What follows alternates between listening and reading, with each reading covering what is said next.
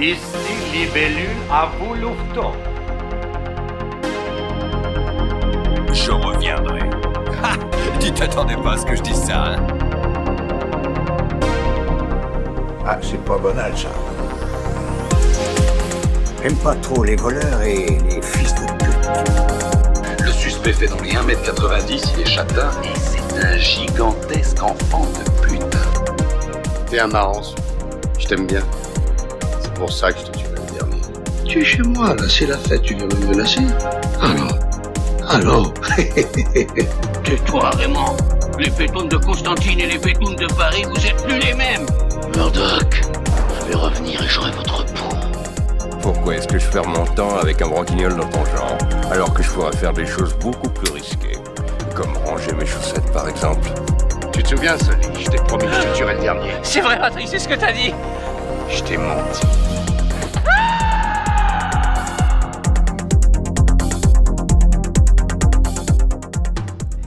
Et nous revoilà pour la deuxième partie de ce 20 sur 20 spécial cinéma d'horreur et les remakes récents de nos sagas préférées. Euh, et du coup, pour continuer, euh, pour continuer notre petit tour d'horizon, nous allons nous attaquer à un film, un classique du genre, un film sorti en 1996. J'ai nommé Scream de Wes Craven. Bon, on, a compris, on a compris que tu étais fort, Wes, hein, que tu que avais fait plein de films d'horreur. euh, euh, voilà, c'est bon, laisse-nous un peu tranquille maintenant. bon, je vous passe un petit extrait, exceptionnellement en anglais.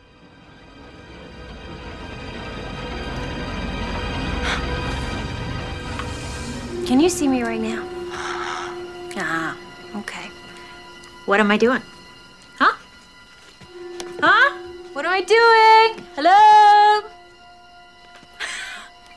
Nice try, Randy. Tell Tatum to hurry up, okay? Bye now. If you hang up on me, you'll die just like your mother. Do you want to die, Sydney? Your mother sure didn't. Fuck you, you creep. Bon, et pour nous parler de Scream, eh ben je vais laisser la main, une fois n'est pas coutume, à Lizzie, et c'est lui qui va s'occuper des résumés des deux films dont on va parler, et voire même euh, nous parler un petit peu de, la saga, et puis après on s'attaquera aux avis, comme d'habitude. Lizzie, je te laisse la main. Bon alors euh, pour parler un petit peu de Scream euh, qui était de base Scary Movie, hein, selon, selon son script, Oui, ça c'est le nom du scénario de base, oui, c'était Scary Movie. proposé à la Miramax euh, par euh, ce qu'on qualifiera de Souras euh, des frères Weinstein. Oui, voilà, voilà. on va pas on va pas rentrer dans le conflit. On hein. ne vous salue pas tout de même. Non non, ne vous saluez pas tout de même. On, on vous on vous brandit des majeurs Voilà. avec un grand sourire. Oui. Euh, Scream, euh, c'est. euh, Est-ce que je commence à parler un petit peu de la genèse? C'est. Ce qu'il faut J'aurais savoir, c'est tendance que- à dire, fais-nous un petit résumé de Du ce qu'est film Scream. en du lui-même. film, ouais. Ouais, on va, on, va rentrer là-dedans. Alors, je vais pas trop développer parce que ça tient sur, euh, sur des retournements de situation quand même. Alors, on va suivre, euh, pour commencer, une, une jeune adolescente qui se fait traquer par un, par un- ce qu'elle pensait être un canular téléphonique, par, Voilà. un, par un gars euh, accro, accro aux films d'horreur, vraiment, un gros fanboy, euh, qui va commencer à se- s'avérer être très inquiétant Très menaçant. juste au, au point de vouloir euh, faire un mindfuck euh, avec cette personne, exposer son petit copain dehors, en captivité, et arborer euh, son superbe, sa superbe tenue, ce petit masque fantomatique, Oui. qui va commencer à, par la suite à hanter euh, les adolescentes de la petite ville de Woodsboro. Ah, C'est marrant parce que pour le créateur de, de Freddy, il y a toujours cette idée de, de quelqu'un qui hante une petite ville, une petite communauté, euh, tu sais, les, les villes d'Amérique un peu profondes. euh, euh, Eh bien, la petite légende du petite- quartier, La, petite euh. banlieue, euh, normalement tranquille, où il ne se passe euh, généralement pas grand chose. Donc euh, en protagoniste principal, on va avoir euh, Sidney Prescott, Oui. dont la mère a été euh, assassinée. Comme quoi, il se passe pas non euh, plus totalement rien hein, à Woodsboro. Donc Sydney est une adolescente un peu perturbée, mais mais ça va, elle fait, elle fait son petit bonhomme de chemin, elle va, elle va au lycée. On est clairement dans un paysage de teen movie ouais, clairement, ouais. où elle est avec son copain, euh, ses amis, qui vont se faire, euh, qui vont se faire, euh, qui elle va se faire traquer, qui va commencer à se faire traquer par ce tueur-là, Le fameux Ghostface. le fameux Ghostface. Et euh, ça va avoir des conséquences, des retombées, des retournements de situation euh, sur son entourage, sur des théories, Sur le passé. sur le passé. Les conséquences d'actes passés. On revient à une thématique de, de Freddy, de, comme quoi. de euh, Freddy. Est-ce que, c'est là est-ce que où- Wes Craven ne serait pas un auteur de cinéma hein, euh, Faire revenir régulièrement les mêmes thématiques, euh, le, le secret bien caché qui euh, amène des conséquences euh, sur la vie future des, des gens? Enfin, je trouve qu'il y a un petit pattern quand même. Ce qui est marrant, c'est que comme euh, il a fait dans un des derniers opus de Freddy, qui était le cauchemar de Freddy, il me semble. Ou non, Freddy sort de la Euh, nuit Non, Freddy sort de la nuit, oui. Freddy sort de la nuit. Il a commencé avec Freddy sort de la nuit à vouloir détourner ses codes du slasher et du moins à commencer à, à s'en moquer. Et voire même à les déconstruire en fait, Euh, il- complètement déconstruire le truc et le raconter au sein même de son film. Ce qui montre quand même déjà le- que, le, que le mec en fait vraiment n'a pas un gros amour pour, euh, pour les films d'horreur. En fait, il cherche plus ou moins à prouver en fait que les mécanismes euh, des films d'horreur sont plus ou moins tout le temps les mêmes. Et il va se servir justement de ces codes-là pour euh, générer, développer l'intrigue dans ce film. Enfin, dans ces films, dans ces- ce, qui, ce qui va éclore comme une saga derrière. Ouais. Donc, euh, ce que je peux dire de Scream, bon, bah, euh, c'est un film qui est un peu en demi-teinte chez les gens, Chez moi aussi. où il y en a où ça.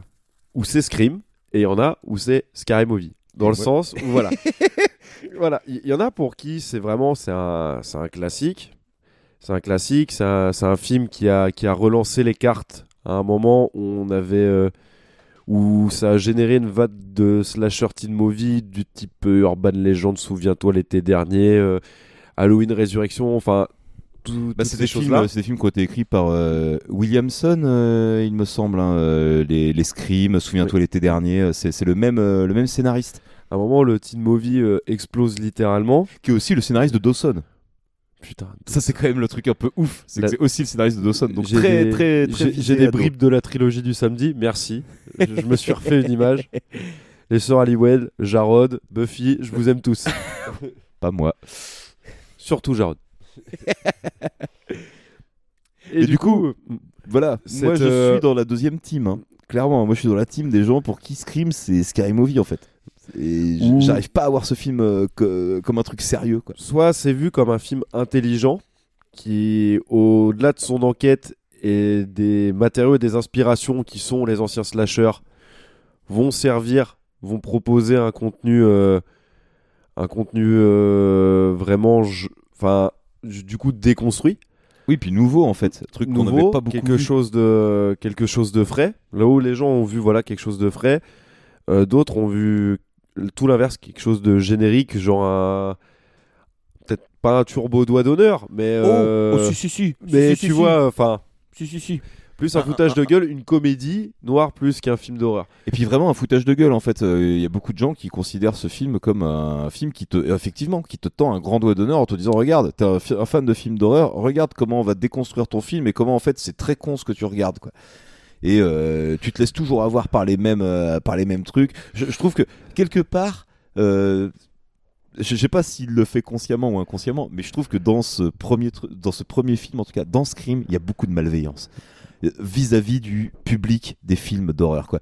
Et pour moi, le, comment dire, le, le personnage qui symbolise ça, c'est Randy, le, le Eh gars bah- du vidéoclub, parce que eh c'est ben, vraiment un moche On, on y cliché. revient, on y revient, mais voir Randy, c'est justement, je vais revenir après, mais Scream n'est pas mon opus préféré.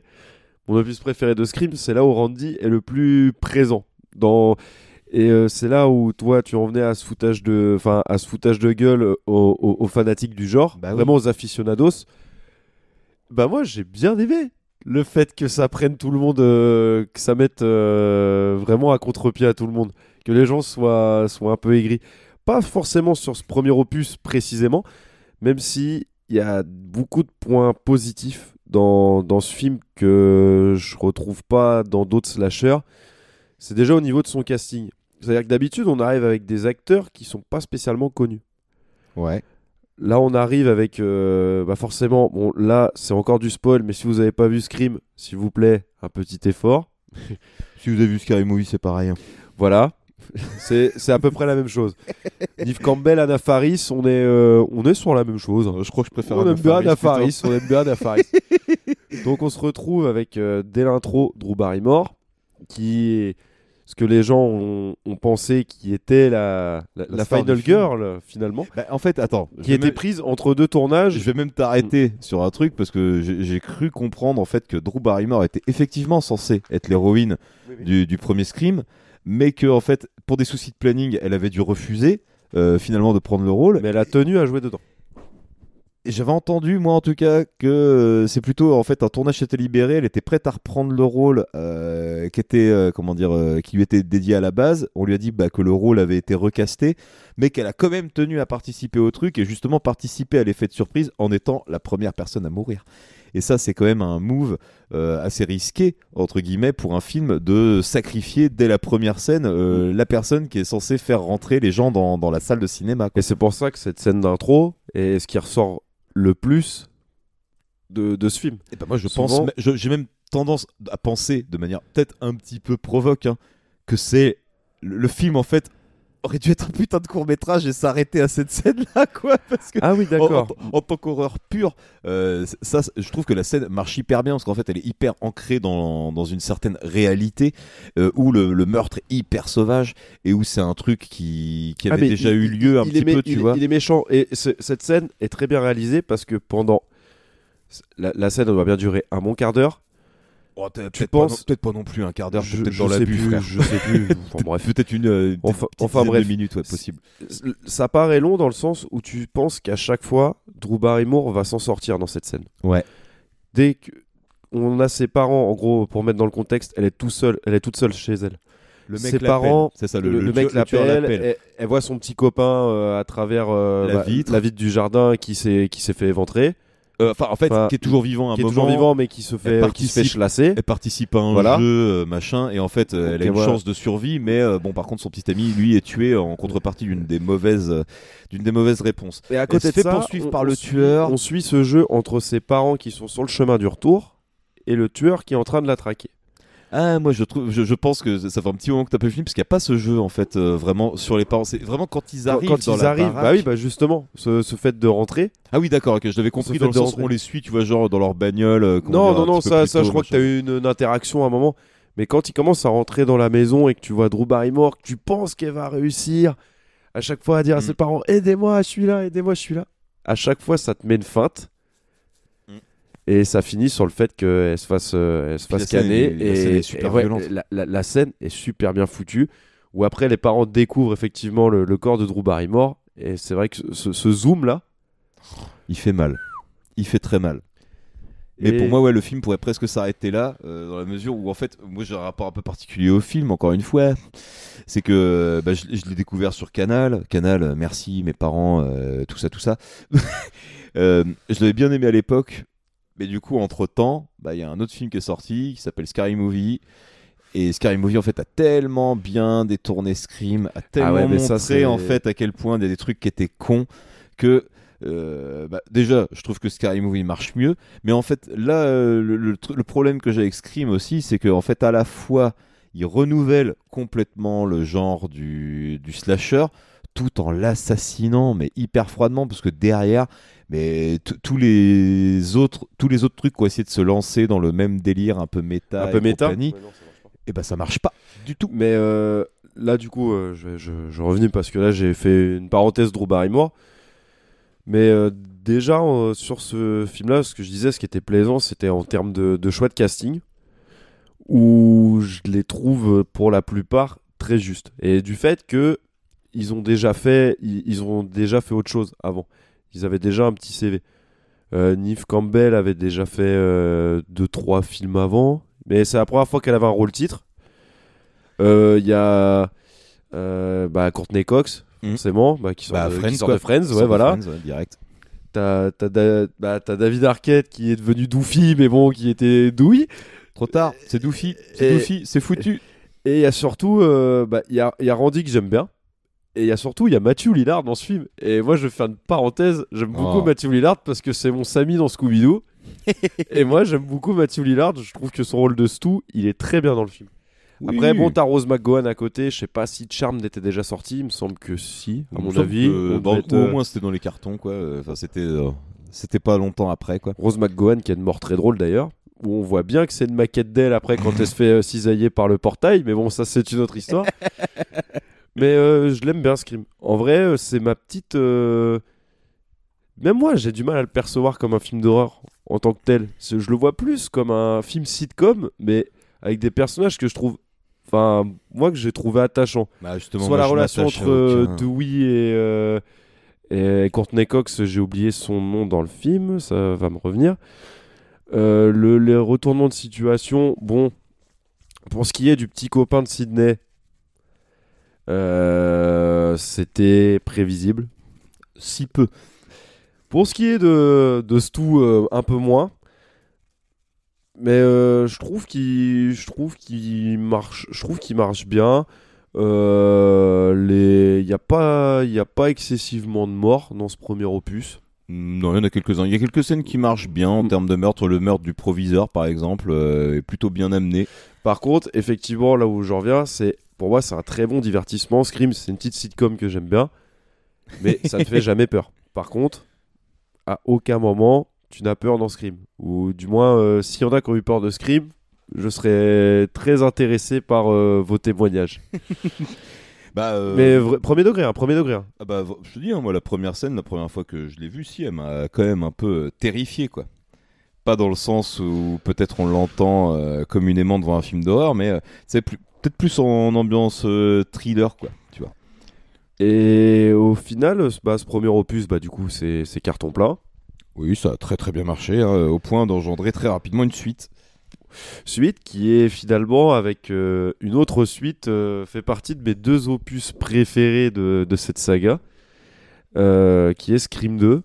Parce que ce côté euh, un peu foutage de gueule, où les gens n'ont pas pris le film au sérieux, je pense qu'ils l'ont compris dans ce deuxième opus. Et du Ils coup, ils s'accordent encore moins de limites, tu vois. Euh, En fait, il pousse les potards dans Ils le poussent les potards à fond. Et pour le coup, euh, on part dans cette déconstruction encore plus frontalement avec euh, ces espèces de, de cours euh, où ils sont tous en train de débattre sur, sur les psychopathes, sur ce sur euh, ce cinéma euh, enfin sur le sur le cinéma sur les codes du slasher sur Randy même- qui en fait des caisses qui anticipe tout ce qui se passe d'un Timothy Olyphant qui est en roue libre parce que c'est pareil, il y a encore un casting euh, avec une Sarah Michelle Gellar. Enfin, il y a, y a encore du monde dans, dans celui-là et j'aime bien celui-là, je le trouve encore plus décomplexé. Euh, comme je disais, moi, la relation entre les personnages, les, les développements, euh, leur interaction. Je la trouve encore plus solide. Il y a un petit peu cette notion de petite famille que je trouve, je trouve mignon. Je trouve ça cu- c'est cucu en vrai, hein, mais, euh, mais je trouve que ça marche bien. Et il y a des morts très sympas dans Scream 2. Le retournement de situation est un peu. euh, J'adore cette phrase. Il y a des morts très sympas. Ça, c'est toujours une phrase qu'on adore. C'est incroyable. Sorti de son contexte, euh, c'est genre, ouais, des morts, incroyable. Non, non, il y a, il y a- y a Randy euh, qui est très dans ses explications. Bah, Randy d'ailleurs qui a une mort. C'est peut-être la pire mort du film, mais. euh, Voir la pire mort de presque toute la saga, en fait, tellement. euh, Ah, ok, d'accord. Donc le personnage auquel tu t'étais attaché, machin de ça. Ah, oui, il meurt comme ça. Bon, bah, euh, ok. merci, merci pour rien. Viens faire un tour dans mon camion, tu sais, genre. Mais euh, ça, ça pousse encore dans, dans, dans l'analyse. J'ai j'ai beaucoup de beaucoup d'affection pour ce deuxième opus de Scream. Bien que c'est pas celui qui va le plus loin dans la mise en abîme et Exactement, ouais. Mais je l'aime beaucoup aussi, en fait. Moi, j'aime bien les scrims euh, pairs. Parce que tous les impairs, Moi je, je les aime pas, en fait. je crois. Alors, Scream 3, euh, pour, faire, pour vous faire un petit peu. euh, Alors, attends, moi j'ai un, envie de petit plan, un petit plan historique, ça même devait pas être ça faire Scream mieux. 3. J'ai même envie de dire mieux. Si vous voulez vraiment en savoir plus sur Scream 3, et ben nous écoutez pas nous. Allez plutôt voir la, la bonne vieille vidéo de, de ce bon vieux Ace Modi Voilà. qui vous raconte absolument toute la production du film et qu'est-ce qu'aurait dû être le film euh, par rapport aux résultats assez flingués qu'on a eu au final. Ce qui aurait pu être quelque chose de très bien. Ouais, ça aurait pu être vraiment un, un Ah. très grand film, mais je pense que le, le vrai grand film en fait arrive juste après en fait, ce qu'ils ont pas réussi à faire avec Parce le que 3. Scream 3, on va vous passer. euh, on, va faire l'impasse dessus. C'est ça. Il je préfère parler du 4. rien, les enjeux sont, sont pétés. euh, pour moi, il y a, il a, il a aucune saveur celui-là. Mm, Il est aseptisé, c'est même pas interdit au moins de 10 ans ce truc-là. Enfin, c'est. C'est ouais, c'est là pour le coup on parlait de tu vois de- tu parlais de comment dire de, de teen movie et même d'aspect sitcom en fait c'est C'est- celui qui a l'aspect le plus fake en fait C'est format MTV euh, Scream 3. c'est ça des, des gens qui se retrouvent dans des baraques qui hurlent ah mon dieu mais tu étais là ah mais non mais en fait c'est toi le tueur non c'est pas moi c'est lui Il y a Oh juste, il y a juste un caméo de Carrie Fisher qui est drôle. Mais voilà. ouais euh, ça, ça sauve pas le film hein. Ah non, bon, clairement pas. non. pas du tout À aucun moment. Mais par contre, tu vois, par exemple, là, on va je pense qu'on va faire un tout petit aparté sur le 4. Mais le 4, par exemple, c'est un film premier visionnage que j'avais détesté à cause d'un truc bien particulier au début du film. Et c'est ce même truc aujourd'hui qui fait que je me dis, mais en fait, est-ce qu'on n'aurait pas là le meilleur Scream, en fait? Celui qui, qui exploite le mieux son contexte, son, idée de, de mise en abîme, en fait. Bah, c'est que là, on a même pu pousser les potards à fond. là. C'est qu'on a balancé tout le sound system sur le bord de la route, quoi. Et pour le coup, Mais- je trouve que coup, ça, ça rend oui. le truc hyper rafraîchissant, quoi, pour le coup. Pour de vrai.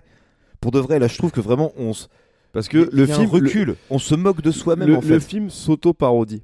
Et ça, c'est hyper ce qui, intéressant. ce que je trouve dans Scream 2 avait déjà commencé par, euh, par certains petits détails, mais pas aussi gros que dans le 4. Mais euh, le, le, le, le Scream 4, là, clairement, commence sur un turbo foutage de gueule de son propre produit. Mais oui, et il se moque de lui-même euh, trois fois de suite, hein, si je ne dis pas de bêtises, quoi.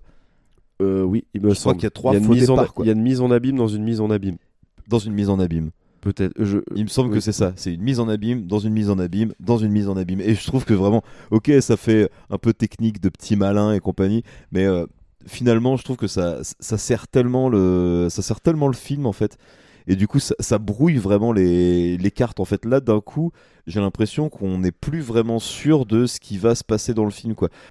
Alors qu'au final, bah voilà, ça reste, ça reste scream et il y a quand même encore une fois cette idée des, des codes du cinéma d'horreur qui s'appliquent et compagnie. Mais je le trouve largement plus euh, malin en fait que, que tous ses homonymes, quoi. Je trouve qu'il a très bien compris euh, vraiment. euh, euh, quel était son, son angle d'attaque parfait pour, pour ce film-là. Et le fait qu'il soit encore réalisé par Wes Craven, parce que ça on l'a pas dit, c'est lui qui fait les quatre premiers films Oui. de la saga, euh, et ben c'est c'est super cool en fait. Il y a vraiment cette vision d'auteur qui se qui, qui- qui a du mal euh, comment dire, à se suivre sur tous les films, mais qui, qui vraiment euh, est l'apanage même de, de Wes Craven. quoi. C'est vraiment lui qui, qui porte ce projet de, de bout en bout. Quoi. Après, peut-être il a pour fait vraiment il- affirmer il- sa haine il- des il a films d'horreur. reconstitué mais, euh, un schéma comme il avait euh, comme il avait fait avec euh, avec son Freddy où il avait commencé à parodier son propre son propre bébé aussi. C'est le Freddy 7 de la saga Scream. Et euh, non, ce, ce Scream c'est pareil. Bah encore une fois, euh, en termes de casting, euh, on retrouve euh, une petite Emma Roberts. Je Moi, j'apprécie beaucoup. J'ai même pas fait gaffe au, au casting. Je, t'avoue, je, je, me suis pas spécialement euh, remis dedans. Quoi. Vu qu'on parlait que des premiers et derniers films, j'ai pas été faire de. qui de joue la nièce de Sydney, si je ne dis pas de bêtises. De toute façon, il y a tout un truc en rapport avec, avec la famille. Il y a toujours un rapport avec la famille dans Scream. Bah, comme je disais, de façon rien contre les personnages, c'est une Bah, petite. euh, ils créent leur propre famille, ouais, voilà, c'est ça. Mais bon, ce- maintenant qu'on a parlé des trucs 4, euh, agréables, maintenant qu'on a parlé des trucs agréables, est-ce qu'on partirait pas dans euh, vraiment un des sombres objets de, de cette soirée? Oui, parce que là, euh, Il en reste encore un autre, un vrai sombre objet aussi, mais celui-là, il se place quand même là, quoi. quand on parle de suite de trop, là, je pense qu'on est dans l'exemple typique où Et pour un moi, film n'a plus- rien à raconter. Et pour moi, en plus, le truc, c'est qu'ils. et Déjà, il y en a un autre qui est en préparation. hein, donc, ça veut dire Oui. qu'ils vont faire une suite à ce truc-là, quoi. Et le truc, c'est qu'en plus, c'est un film qui ne sait pas du tout où se situer. Parce que ce film ne s'appelle pas Scream 5, Il s'appelle Scream. il s'appelle Scream. Mais à la fois, il fait revenir tous les personnages de la première saga de quatre films. Euh, grosso modo, tous les personnages principaux, hein, Sidney et Oui. ses potes là. Il se, il se titre comme un reboot, alors que ouais, c'est c'est le cinquième opus, c'est une suite. C'est une suite boot. Voilà. Ouais, bah. euh, Et vraiment, euh, moi, je, je- vraiment, je, je l'ai détesté quoi. Alors, Scream 5, qu'est-ce que je peux vous dire? Bah, écoute, moi je vais, je vais, je vais entamer. En termes de, en je- termes de résumé, qu'est-ce que je peux vous dire? Bah, En vrai, c'est la même formule. Ça n'apporte, euh, ça n'apporte rien. C'est le retour d'un, c'est le retour de- d'un Ghostface euh, qui commence à traquer euh, euh, une, une- une jeune fille qui Non, se fait, qui se fait pas- pas- agresser. Pas n'importe quelle jeune fille. C'est la fille oui, du la tueur du premier la fille du Scream. tueur du premier Scream. oui, oui. C'est complètement. mais Enfin, voilà. Je voulais laisser un peu de. Non, non, non, aucun suspense, on s'en fout. Aucun- aucune pitié pour cette merde. Et on fait vite, on fait vite. Oui, Là, voilà. faut, faire vite. Faut ok, faire vite. bon, bah, Elle, elle- elle se fait attaquer, euh, blablabla. euh, Blablabla, elle- il y, a elle des- rappelle- il y a- il y a des flashbacks Elle euh, rappelle de, Doofy. de, de son père. Putain, ils ont. Désolé, je vais vous le dire, ils ont tué Doofy. Et tant mieux. Il fallait pas tuer Doofy. Fallait tous les tuer. Fallait pas les tuer. Ce qui, ce qui marche dans Scream, c'est que Sidney survit, que Courtney Cox, j'ai toujours. Gail Weathers. Dis donc, j'aurais été long à la détente. T'as mis du temps. Que hein. Sidney, Gail Weathers. Mais moi, je l'avais pas. et, et, et Doo- et Doofy, c'est. Il ne, il ne meurt pas. C'est c'est le triangle des Bermudas. Tu, tu... Non, pour moi, ils devaient mourir tous les trois. Et euh, voilà, euh, on se serait débarrassé de ça. Mais non, ils ont toujours pas fini avec ce truc-là. Et c'est insupportable. Vraiment. Cette répétitivité là, c'est pas, rien. la nature d'un slasher, bordel. D'avoir des personnages aussi récurrents autant, que ça. autant où le quatrième opus prenait, euh, prenait la, sa genèse à contre-pied, celui-là reprend un arc narratif sérieux. Oui. Et... Oui, et du coup, c'est pas ce qu'on attend, c'est c'est même pas ce qu'on attend d'un Scream. Dès, la, dès le deuxième opus, on n'est plus du tout dans, pour moi, dans ce, on n'est plus du tout sur les mêmes euh, enjeux. On est moins ancré dans, dans cette espèce de, de, de casse-tête. Comme on disait tout à l'heure, dès le, le second opus, les potards sont, sont déjà poussés à fond et ils commencent déjà à avoir cette espèce de, de, de pastiche de, de ce qu'il était, euh, de ce qu'il était euh, à, son, à son préambule. Et puis surtout là, en fait, il y a ce côté euh, remake déguisé. Il y a ce côté remake déguisé où euh, à la fois on, on voudrait recommencer un petit peu la, la saga Scream, mais on n'arrive pas à s'affranchir de ces personnages. Pour moi, c'est ça le vrai problème en fait. Pourquoi est-ce que tu recommences pas à zéro si vraiment tu veux faire quelque chose euh, et, et faire un remake, machin, aussi vide de sens soit-il? Parce que celui-là, il est vraiment vide quoi. Dire, on reprend tous les éléments du premier en moins bien, on te fait euh, une espèce de lien encore filial, tu vois, avec un nouveau personnage qui est censé être un genre de nouvelle Sydney, mais on fait quand même revenir Sydney, on fait quand même revenir la journaliste, on fait quand même revenir Doofy.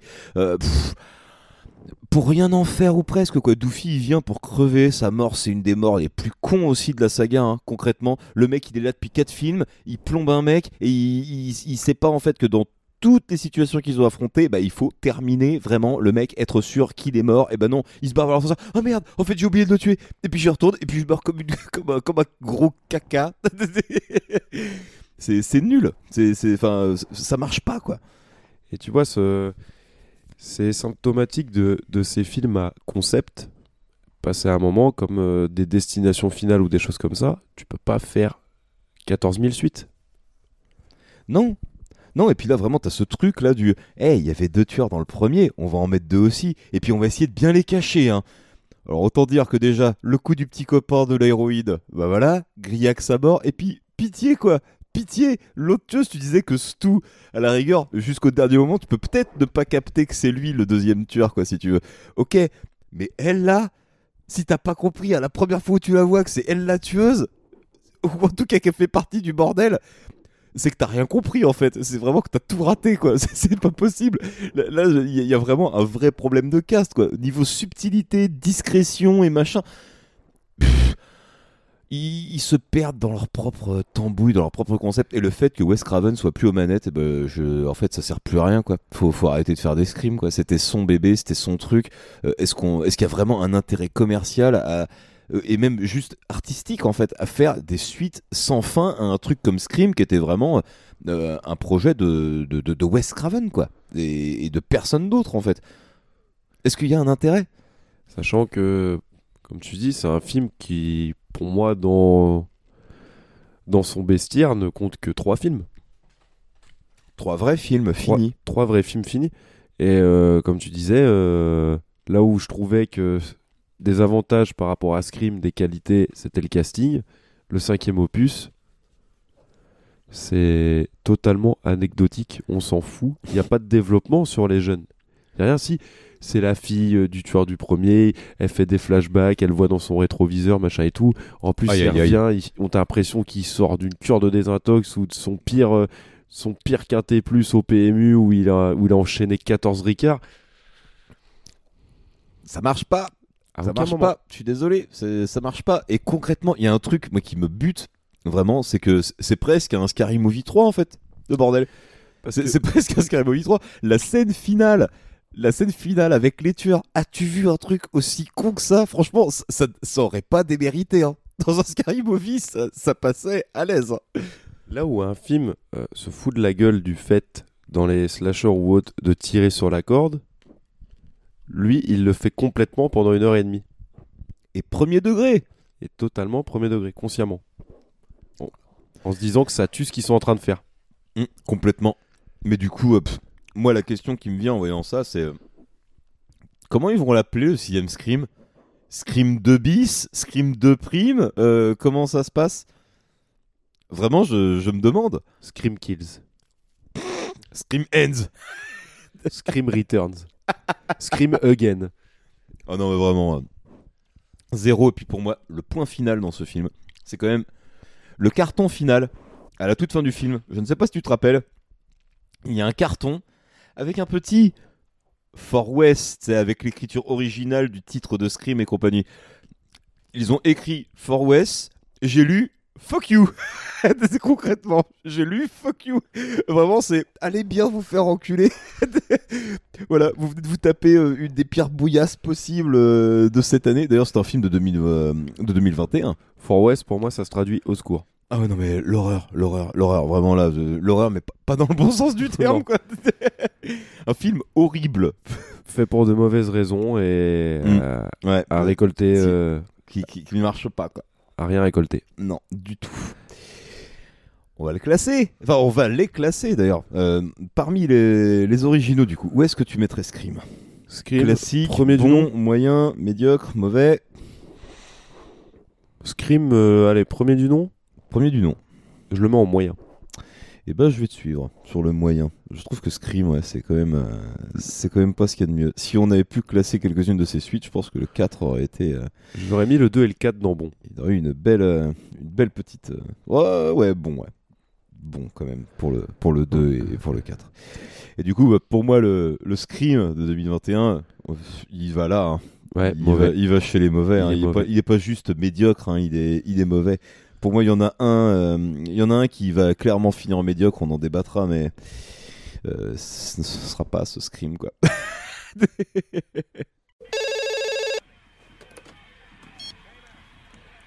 Yo, Salut, Shorty.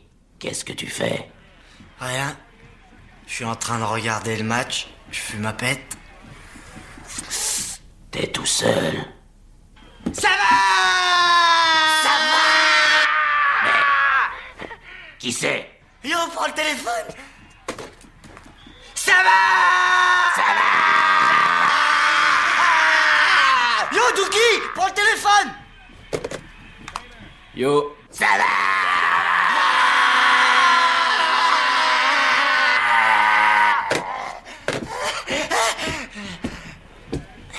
Qu'est-ce que tu fais?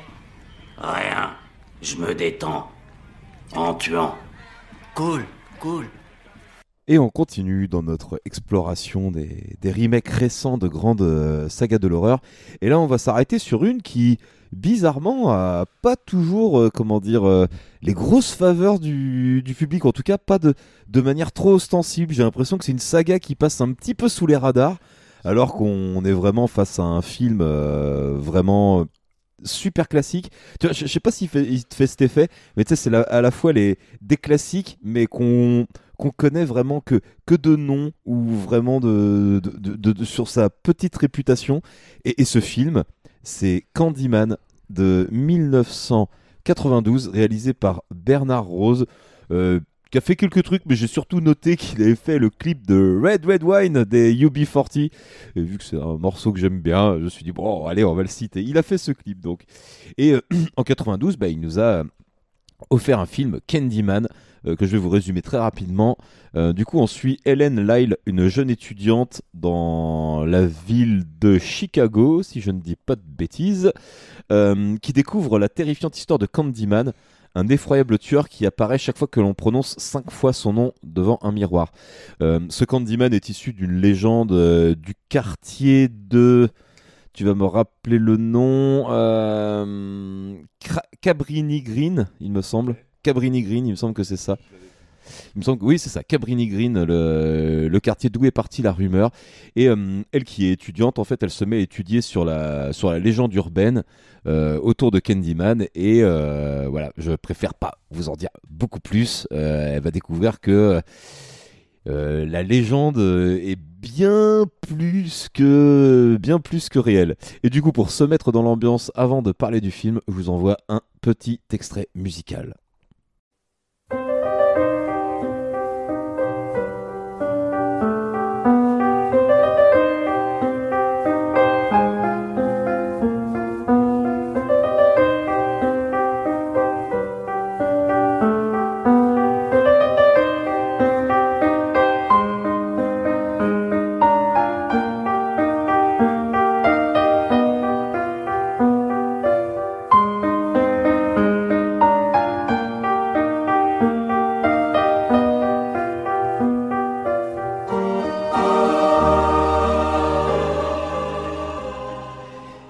Et donc euh, voilà, Candyman, euh, un film euh, que, j'aime beaucoup. Pour être parfaitement honnête avec vous, je sais que c'est un film que certains ne connaissent peut-être pas bien ou, ou sous-estiment peut-être même un petit peu. Mais vraiment, Lizzie, je sais pas si tu es d'accord avec moi, mais Candyman, pour moi là on est sur du très très très bien. C'est typiquement le genre de film, chaque fois que je le vois, que je le revois, je l'aime encore un peu plus que la fois d'avant. C'est le vilain petit canard de cette sélection parce que médiatiquement il a eu un moins gros impact que les autres, mais je trouve qu'en termes de fond, c'est peut-être le plus abouti Ah sur, oui. sur les Ah oui. thématiques qu'il aborde et sur cet aspect très métaphorique de, de plusieurs, de, de- de plusieurs émotions. Et puis surtout de plusieurs thèmes en fait. Il traite vraiment de plusieurs thèmes. Ça parle de racisme, de racisme ordinaire même, j'ai envie de dire. Ah bah c'est ce qui c'est le point culminant même de Ça, ça parle de, comment dire, ça, parle de, de- psychologie en fait. euh, La tentation. Aussi pas mal de tentation. Euh, et puis vraiment, l'aspect légende urbaine euh, a rarement été aussi bien traité dans, dans un film d'horreur, quoi, je trouve. Le, côté, la, la légende qui prend vie, et petit à petit, en fait, c'est c'est quelque chose qui est très distant au départ, quoi. Vraiment, ce côté, off, on le prend un peu par-dessus la jambe, limite presque on s'en moque, en fait, de cette euh, légende de Candyman et compagnie. Et plus le film avance, plus on, on entre dans une, dans une réalité de ce, de ce qu'est Candyman et de ce qu'il représente, justement. Et c'est là que naît toute la force du film. Le côté, tu, tu m'en parlais en message privé avant qu'on se rejoigne pour l'émission, le côté très opératique du film, le côté euh, très orchestral. beaucoup d'ambition quoi.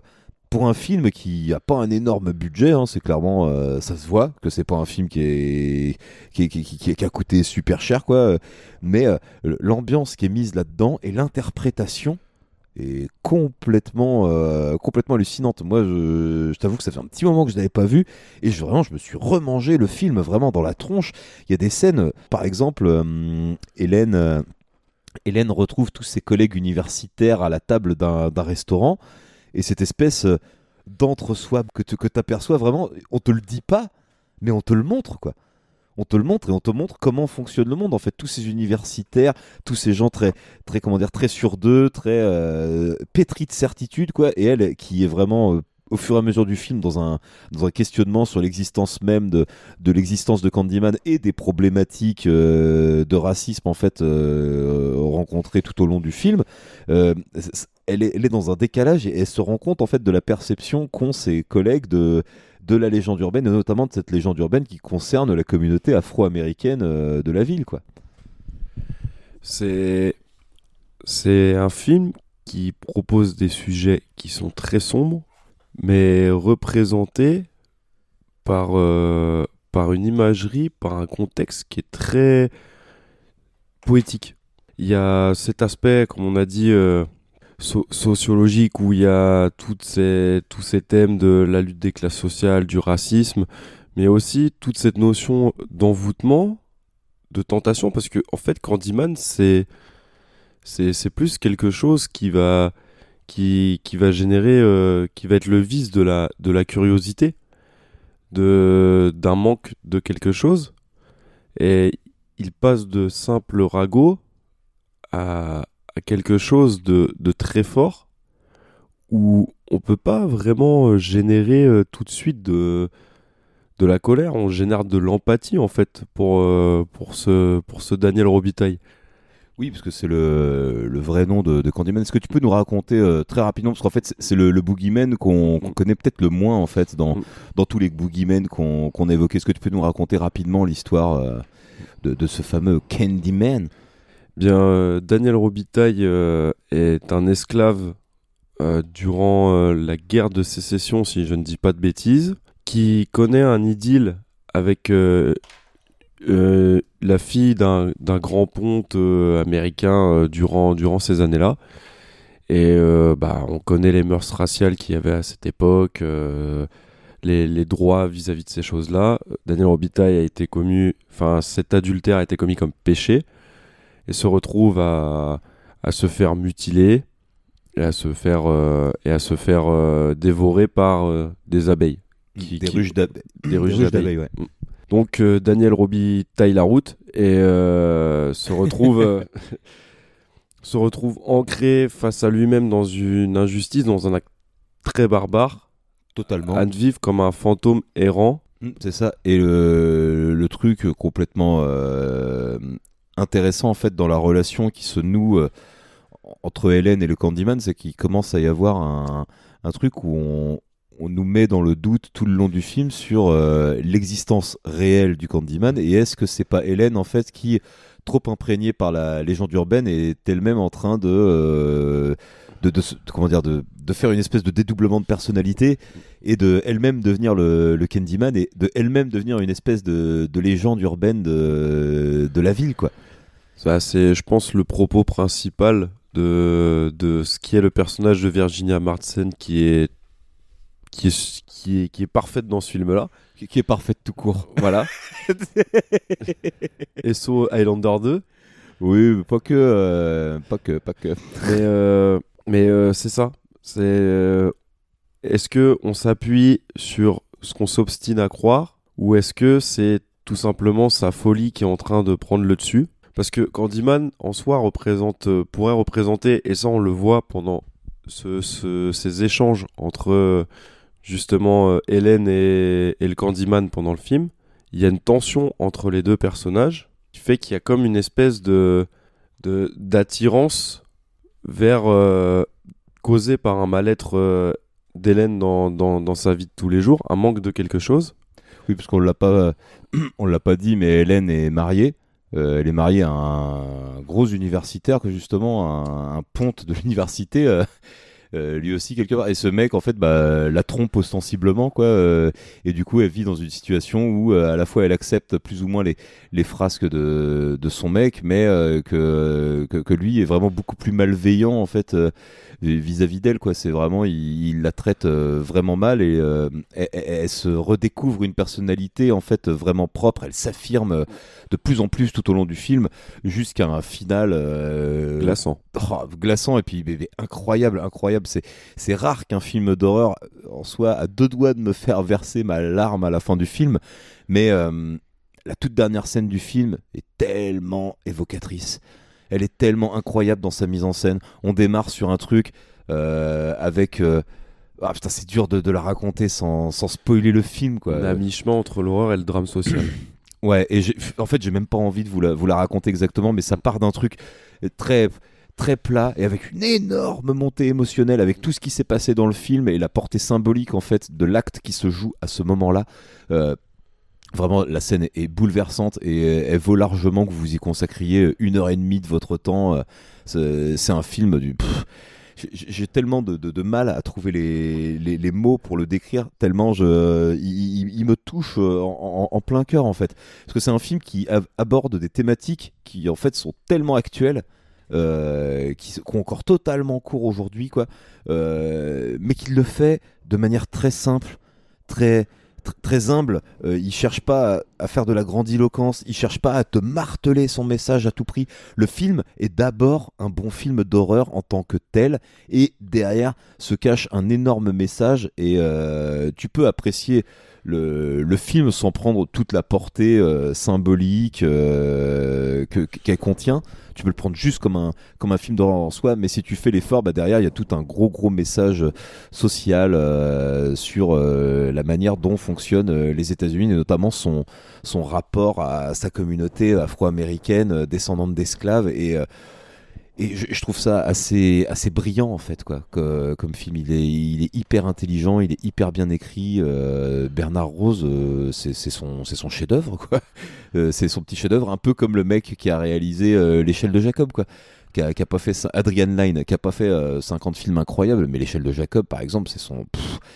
Bernard Rose, c'est un petit peu pareil avec euh, avec Candyman quoi. Vraiment, c'est c'est la super euh, redécouverte entre guillemets de ce de ce podcast, quoi, parce que je l'avais déjà vu, puis comme je l'ai dit un petit peu plus tôt, vraiment c'est un film, plus je le vois, plus je le trouve euh, incroyable, et je pense que la prochaine fois que je le reverrai, après l'avoir euh, un petit peu oublié, je me dirai encore, ah ouais, quand même, vraiment, c'est c'est incroyable, quoi. Et puis t'as, euh, comme tu disais, t'as as Virginia Madsen, que moi j'adore, et que j'avais vu notamment dans un film qui s'appelle Sideways, et euh, que, que je trouve vraiment hyper touchant, c'est un film vraiment... euh, vraiment joli. Elle est, elle est vraiment touchante en fait cette actrice quoi. Elle a un côté hyper naturel, un côté hyper simple, mais qui, qui marche hyper bien à l'écran et euh, sa, fragilité et sa force en fait font qu'un et dans Candyman elle explose l'écran quoi. Et sans parler de, de, To- de Tony Todd quoi, qui incarne le Candyman vraiment waouh, du- d'une telle force. Mais ce qui, à contrario d'autres Boogeyman qu'on a vu précédemment, ce Candyman, il peut être au-delà de d'être euh, comme les autres à se nourrir de la peur. Pour moi, il représente plus une forme de, de détresse et d'abandon chez la personne qui vient le chercher. C'est plus la, la, une réclamation due à la tentation, la curiosité qui revient à certains péchés. Mais Candyman ne vient pas dans un climat de. Au-delà de ce que son propos veut dire, parce que je sais pas si ces légendes de Bloody Mary ou de Dame Blanche euh, à dire devant le miroir, ces légendes urbaines se sont inspirées de Candyman, ou si Candyman s'est inspiré de ça, même si je pense que. Je pense que ça aurait été possible que Candyman soit le, top départ de, cette légende euh, face miroir. Mais euh, Candyman, c'est plus un reflet de de torture, de torture, et ça évoque plein de plein de significations par rapport aux, aux émotions des, des, personnages, dans le climat dans lequel ils évoluent, parce que toute cette notion euh, un petit peu euh, sociale plus a réussi à être ancrée dans l'environnement mais n'est pas directement opposé entre les, entre les deux personnages, en fait, entre Hélène et Daniel. Bah, Il y a même un petit retournement en fait autour de ça quoi. Euh, Bah oui. et- voilà, je, je- pareil, on va pas trop en dire, mais il y a, y a un petit retournement dans le fait euh, pourquoi est-ce qu'ils sont si liés que ça en fait, euh, Hélène et, et le Candyman quoi. Il y a et, et je trouve que c'est bien amené. C'est pas amené au burin, c'est c'est subtil, c'est doux, ça, ça arrive en douceur. Ça t'est pas regarde, regarde le truc là, comment on a été euh, malin pour faire ça. Non, tout est au cordeau. C'est de la belle ouvrage quoi. Et puis euh, Tony Todd, euh, et qui est euh, mon petit Daniel, euh, comme dans Taxi. non, non, non, ça t'as pas le droit. Tony Todd n'a pas de masque. Tony Todd n'est pas défiguré. Tony Todd a juste un crochet en guise de bras. il s'est Oui. juste fait arracher, mutiler le bras. Oui. Oui, mais je veux dire que crochet. son visage, c'est un visage normal quoi. Mais il y a ce truc avec les abeilles, euh, justement. ça, ça, ça crée des scènes, mais rien qu'en termes d'horreur pure, quoi. visuellement, on n'a Oh pas. là là. Voilà, Oh visuellement, faut voir ce que ça raconte on aussi. Atteint, on atteint des sommets. Hein. des, des, des grands zooms sur des fresques parce qu'il y a un grand rapport à il y a un gros rapport à l'art dans Candyman. Mm, bah, à la peinture en tout Ouais. cas. et notamment à la- comment dire au, au graphe en fait et à la peinture urbaine en fait Mm. le fait de redécorer les murs euh, un peu décrépits d'immeubles euh, d'immeubles tout pourris quoi pour essayer d'y remettre un peu de, de vie c'est c'est vraiment ouais c'est c'est super euh, c'est enfin, en tout cas, je sais qu'on va peut-être beaucoup se répéter hein, mais vraiment celui-là c'est oh, C'est un tel coup de cœur, quoi, en fait. Ce, ce film, il sortirait tel quel. Aujourd'hui, il, il passe. Il passe tranquille, quoi. C'est c'est un film, en fait, où j'ai du mal à comprendre l'utilité de lui avoir fait un remake, en fait. Je, comprends même pas pourquoi ils ont cherché à faire ça, quoi. Je, je veux bien qu'on est dans un contexte machin, mais euh, le film se suffit à lui-même, en fait. Est-ce qu'il avait vraiment déjà besoin de suite à la base? Est-ce qu'il avait besoin d'un remake récent quoi? Alors que tu regardes ça aujourd'hui, à part le fait qu'ils aient pas de téléphone portable et qu'il n'y a pas internet, concrètement, euh, qu'est-ce qui, qu'est-ce qui est différent quoi? J'ai une petite affection pour le deuxième opus qui, qui réexplique un petit peu toute cette genèse par rapport au personnage de Candyman et euh, son environnement dans lequel il évolue. On est en Louisiane, Euh, c'est le carnaval de la Nouvelle-Orléans. J'aime bien le thème dans lequel il évolue. Euh, la troisième suite, euh, je ferai abstraction parce que clairement c'est l'équivalent d'un Scream 3. C'est, ce Candyman 3 n'a pas lieu d'être. Mais euh, clairement, sur ce qu'on a dit, euh, comme je te disais euh, un peu plus tôt avant l'émission, je pense qu'on est sur le, le film au fond le plus mature de, de notre liste. Ouais, carrément. Et je pense qu'il sera euh, dans, le, dans le top de, de notre classement sans vouloir trop, sans vouloir trop m'avancer. si vous ne l'avez pas vu, franchement, Foncez. il est sous-coté, mais ce qui en fait peut-être aussi le fait que ce, qu'il soit précieux en lui-même. Ouais, carrément. ouais. Parce que clairement, c'est ce qu'il est. Donc, euh, moi, je, on vous recommande chaudement Candyman. Exactement. Et qu'en est-il de, bah, de la raison même de cette émission Qu'en est-il du, remake de 2021 signé par euh, Nia DaCosta, une jeune réalisatrice du coup qui vient d'intégrer le, le MCU et qui sera la réalisatrice du futur film The Marvels en 2024, je crois. euh. Qu'est-ce que ça donne, ce, ce Candyman euh, 2021 Bah écoutez, on, on va pas tarder à vous le dire. Je vais d'abord vous faire un, un petit résumé. Euh, donc de nos jours, une décennie après que la dernière des tours de Cabrini Green ait été démolie, Anthony et son partenaire aménagent dans le quartier, maintenant embourgeoisé de Cabrini. C'est-à-dire que maintenant, bah voilà, ils ont détruit les tours, ils ont fait des, immeubles hors de prix pour euh, artistes et compagnie. Bref, no- notre héros et sa, et, sa, et sa dulcinée sont installés dans le, dans le, dans le quartier. Euh, Anthony fait la rencontre euh, fortuite d'un genre de SDF, quoi. euh, et, se, et se met à, découvrir que bah, le, quartier avait eu un, gros passé de, quartier pauvre, et notamment la fameuse légende de notre ami le, le, Candyman. Et lui-même étant artiste, en fait, il décide de, de s'inspirer de cette légende pour nourrir, euh, pour nourrir son art. Mais sauf que, en faisant ça, euh, bah, le gars rouvre la porte en fait à l'existence du Candyman qui n'existe de base, bah, comme euh, on le disait, hein, en tant que légende urbaine, et seule la rumeur fait vivre euh, la légende, seule sa représentation la fait vivre, et sans le vouloir, il va finir par, bah, réveiller le- l'esprit du Candyman, et le Candyman, ça va beaucoup changer sa, petite vie d'artiste, pas très très bien considéré par ses pairs, il faut bien le dire. Donc, euh, bah voilà, quoi, Candyman 2021, euh, c'est produit par Jordan Peele, un réalisateur que j'aime beaucoup, mais euh, voilà, j'aime beaucoup ses réalisations, quoi.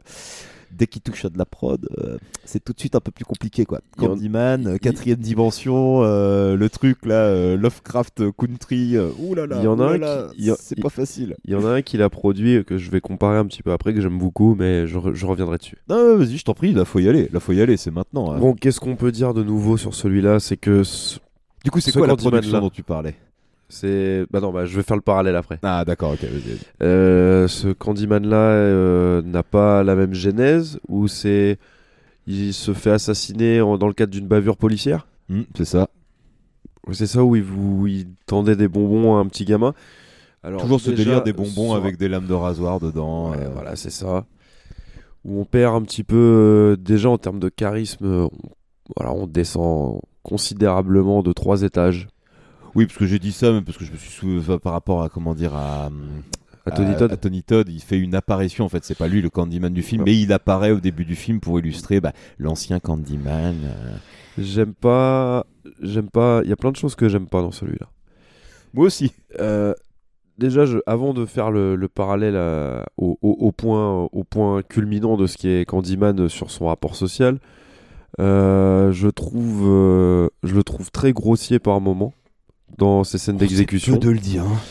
Euh, le rapport à l'art dans ce film, il est complètement boboisé et je déteste ça. Et superficiel, mais d'une force. Et ce parallèle justement de ouais, euh, on a emménagé dans un quartier riche et que des bourgeois. Enfin, en fait, cet écart de classe sociale marche très bien dans l'ancien, dans celui-là.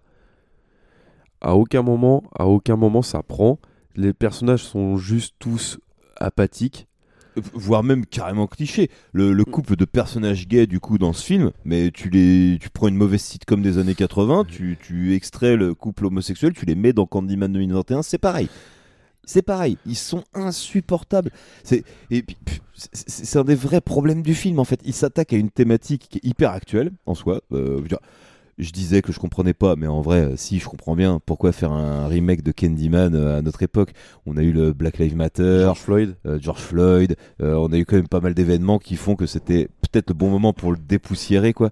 Mais là où le premier film y allait en finesse, oh putain, là on a perdu toute la subtilité, quoi. C'est vraiment. euh, T'es à, à deux doigts du film communautaire, vraiment, quoi. Et puis rien qu'en termes de motivation, là où, où Hélène va chercher euh, le Candyman et là où Anthony va chercher le Candyman, on passe d'une personne qui est désemparée, qui se fait bouffer par son milieu social, à quelqu'un qui est juste complètement borné Mhm. par un ragot de, de rue, quoi. Oui, puis surtout en plus, qui voilà, son, son désespoir euh, euh, vient d'un truc très, comment dire, euh, très lié à l'ego en fait, quoi. Il n'est pas vraiment dans une grosse grosse difficulté. Il vit quand même dans le- un des quartiers les plus riches de la ville. Euh, sa nana, c'est une euh, chef de galerie d'art. Euh, lui-même, il évolue dans cette sphère-là, alors qu'apparemment, bon bah, pour, aux yeux des autres, c'est pas le plus talentueux de la bande, quoi, grosso modo. Et en fait, il vit uniquement pa- par sa frustration, quoi, sa frustration d'artiste un peu raté, quoi. Et, euh, et il pense que le Candyman va, euh, enfin en tout cas le, le fait d'évoquer Candyman dans ses œuvres va l'aider à retrouver de la, de la créativité De ou quoi, l'inspiration, de l'inspiration et ça, pff, oh là là, oh là là, c'est fouillis quoi. C'est, c'est gros, comme tu disais, c'est grossier quoi. C'est amené avec des gros sabots. Regardez le message sur l'art et en même temps sur le racisme et machin. C'est pas fin. C'est pas fin. Je, je, je, je, je, je- je trouve pas en fait que, que, que ce film serve sa propre cause en fait. J'ai l'impression qu'il tire à côté quoi. Il se met presque une balle dans le pied. Euh, il, il- il- il vou- il voudrait se, se croire plus intelligent que tout le monde, mais en fait, bah, il montre un peu sa, son côté très balourd, quoi. Très, euh, regardez, moi, mon message. En fait, le message prime sur le film. Là où dans Candyman, le film primait sur le message. C'est d'abord il- un bon film avant d'être un bon message, quoi. il représente, euh, il n'est pas censé représenter de l'autosatisfaction ou un, un plus dans la carrière ou l'accomplissement personnel de quelqu'un. Candyman, il doit représenter euh, l'abandon, le désespoir, euh, La le- mélancolie, le- euh, la détresse. La détresse, voilà, des, des sentiments vachement ambigus, quoi. des- Comme tu dis, pas quelque chose lié à l'ego. Hum, C'est ça, quoi. Surtout que oui, comme tu dis, il est pas, il- on n'est pas du tout sur le même bagage en termes de personnalité entre les deux acteurs principaux euh, des, différents, des différents films. Et là, on va revenir dans le vif du sujet. Euh, on comprend pourquoi, en termes de l'actualité qu'il y a eu, mais ça a été mieux fait. Ça a été mieux fait et avant. Donc je vais... Bon, après, la référence évidente, ce serait que je parle de Get Out. Mais je pourrais aussi parler d'une production de Jordan Peele que j'ai beaucoup aimé. Alors, j'ai vu très peu d'avis dessus. Ah, si, ça y est, je sais de quoi tu vas parler. C'est Antebellum. C'est ça, Antebellum. Je l'ai pas vu, Antebellum, mais tu en avais parlé déjà. Antebellum, je trouve que sur ce point-là, va sur, euh, sur ce point des inégalités sociales et surtout du racisme, il va des fois sur des grands sabots, mais au moins joue le jeu à 200% dans ce qu'il raconte. Et j'ai trouvé le scénar assez, euh, assez original. Il y en a qui vont trouver ça peut-être trop gros, mais moi je trouve qu'il a plus d'impact que là un film comme Candyman. Ah, en même temps, c'est voilà, ce, ce Candyman, il, euh, il est, il est plein de bonnes intentions, je pense. Je pense que c'est ça le truc. Le film est plein de bonnes intentions, mais il, il échoue non seulement à nous faire peur et à nous faire passer son, son message. Quoi. Euh, J'aurais tendance à sauver deux, trois petits trucs quand même, notamment toutes les scènes en, en animation qui te racontent l'histoire de Candyman, qui sont vraiment, je trouve, très jolies, très bien réalisées, très bien mises en scène. Euh, c'est un des trucs qui sauve le film en fait et qui l'empêche de basculer totalement dans le, dans le très mauvais quoi. Mais au moins, je lui reconnais ça que plastiquement et sur, euh, sur, sur ce truc là, là de, de l'animation et sur quelques plans il Ouais, arrive en à mise en scène, il arrive à être joli, euh, ouais. il arrive à être joli quoi mais euh, c'est c'est bête parce que c'est un bel écrin mais vide quoi et avec euh, un message euh, ouais je te dis beaucoup trop lourd et qui du coup rend pas du tout hommage je trouve au matériau duquel euh, duquel il s'inspire Ça aurait peut-être pu être un très bon film s'il ne s'était pas appelé Candyman.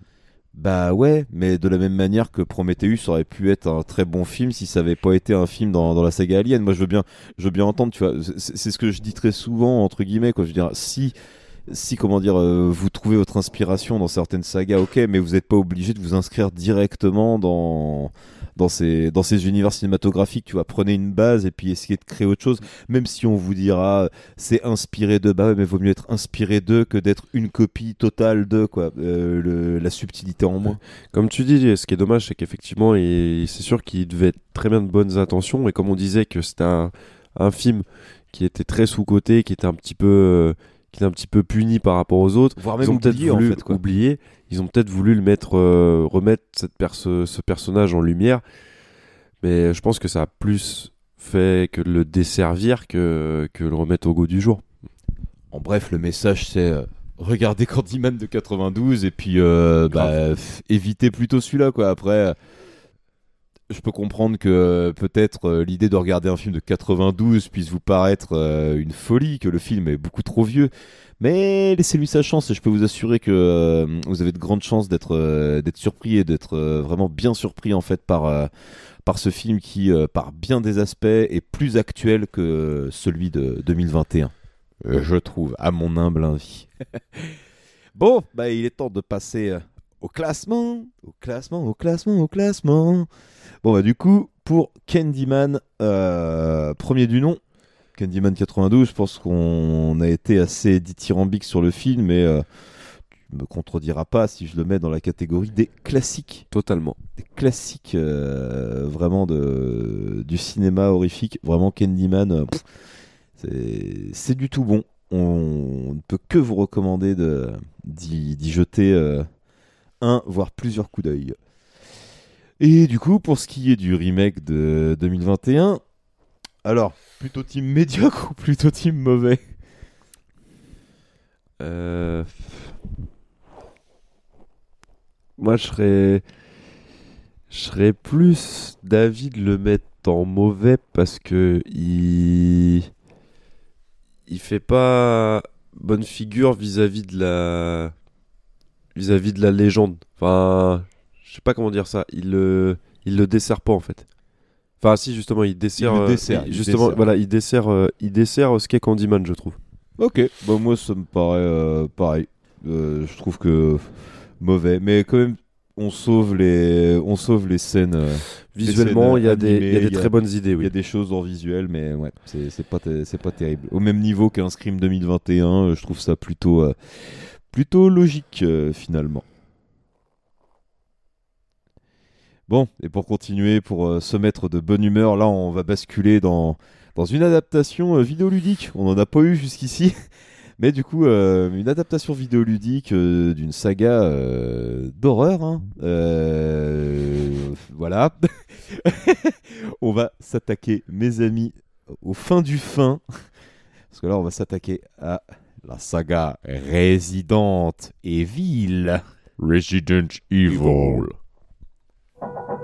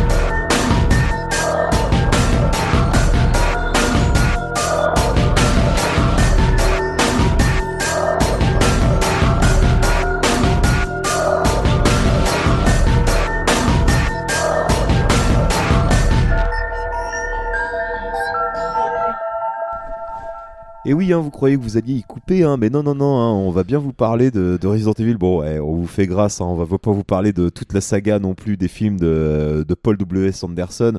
Enfin, euh, sa saga à lui, en tout cas à la prod, parce qu'il n'a pas vraiment tout réalisé, mais c'est tout de même lui qui réalise euh, ce tout premier opus euh, en 2001. Euh, accompagné de euh, sa femme au casting principal notamment hein, Mila Jovovich. Hein, qu'on a déjà, dont on a déjà un peu parlé je crois dans l'émission euh, sur EuropaCorp Et qui est Lilou, et qui est Jeanne d'Arc. euh. c'est un peu à cause d'elle hein, Europa, EuropaCorp hein, quelque part voilà Euh, et puis surtout, bordel, Resident Evil 2001, euh, Michel Rodriguez, quoi, euh, voilà. euh.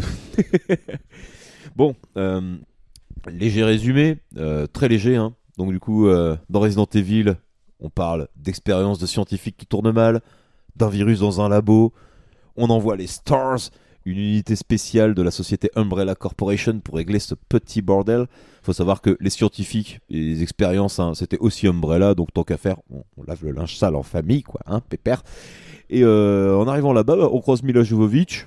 Bon, elle embarque avec nous, hein, c'est apparemment une, euh, une soldate de notre organisation aussi. Enfin voilà, on se fait pas trop chier quand même pour Resident Evil. hein. En gros, l'i- l'idée c'est des mecs qui débarquent dans un laboratoire euh, pour aller voir euh, quelle merde s'est passée, euh, parce qu'il y a eu un, un léger souci. Si ça vous fait pas penser aux jeux vidéo, c'est normal. Euh, bon, non, je suis pas d'accord. On va discuter de, de ça. Mais du coup, voilà, déjà, premier, premier point, le film commence. On n'a même pas commencé une seule seconde du film. On a la voix d'Arnold Schwarzenegger qui nous accueille en disant La société Umbrella, ils font des expériences. Attention, ils créent des virus très très méchants. C'était. euh, voilà, moi rien que pour ça, euh, top tier. top tier, tout de suite. Je peux rien dire après ce que j'ai dit sur Freddy versus Jason. Voilà, je, je te le rends bien. non, je, dis- je dis ça, c'est c'est un peu ironique, mais un peu vrai aussi quand même, parce que d'un côté, je sais parfaitement euh, que- quel film est Resident Evil, quoi? C'est clairement pas un bon film. C'est on est ouais, je pense même pas qu'on puisse dire que c'est un nanar parce qu'il n'est pas tout à fait assez drôle non plus pour euh, être un nanar et il n'est pas suffisamment euh, comment dire euh, ouais il est pas suffisamment décalé quoi. Même si tous les acteurs quasiment jouent tout ça au premier degré absolu comme si tout était sérieux alors que bon bah on est dans un décor lambda de de labo scientifique à 3 francs 6 sous euh, euh, les effets spéciaux sont pas très bien terminés il y a deux trois trucs euh, vraiment cool mais ça j'y reviendrai après. On va rester euh, sur les petits voire les défauts du, du film quoi. Et notamment un défaut majeur qui est souvent reproché par les fans c'est le non-respect euh, vis-à-vis du, du jeu vidéo. Et moi j'ai envie de m'inscrire en faux monsieur parce que je, je l'ai terminé ce foutu euh, premier euh, Resident Evil premier du nom à la fois en film et en jeu hein, évidemment. Et le truc c'est que bah, il y a plein d'éléments constitutifs de la saga qui sont là. Vous voulez un manoir? Il y en a un? Ok il est là pendant 5 minutes. Mais il y a un putain de manoir euh, dans le jeu, quand tu arrives vers la fin du jeu, bah en fait, tu glisses sous le manoir dans une espèce de, de, labo aussi, donc ça reste vachement cohérent avec l'univers du jeu. Le truc du virus T, c'est complètement déjà dans le jeu. Euh, les chiens mutants, enfin, il y a tellement d'éléments qui sont certes discrets pour certains, mais ils sont tous là, quoi. C'est pas tant, c'est pas tant dans le dans les détails qu'il y a dedans. C'est dans l'ambiance générale qu'on est euh, qu'on n'est pas du tout dans le jeu. Ouais, mais après en soi, si on prend le, le, résumé euh, du jeu Resident Evil premier du nom, tu fais un film avec ça, bah, c'est peut-être même encore plus nul que ce qu'on a eu là, quoi. Parce que là, euh, le jeu Resident Evil, en fait, il a bien marché aussi. Faut, faut voir quelle mécanique il y a dans le cinéma et quelle mécanique il y a dans le jeu vidéo.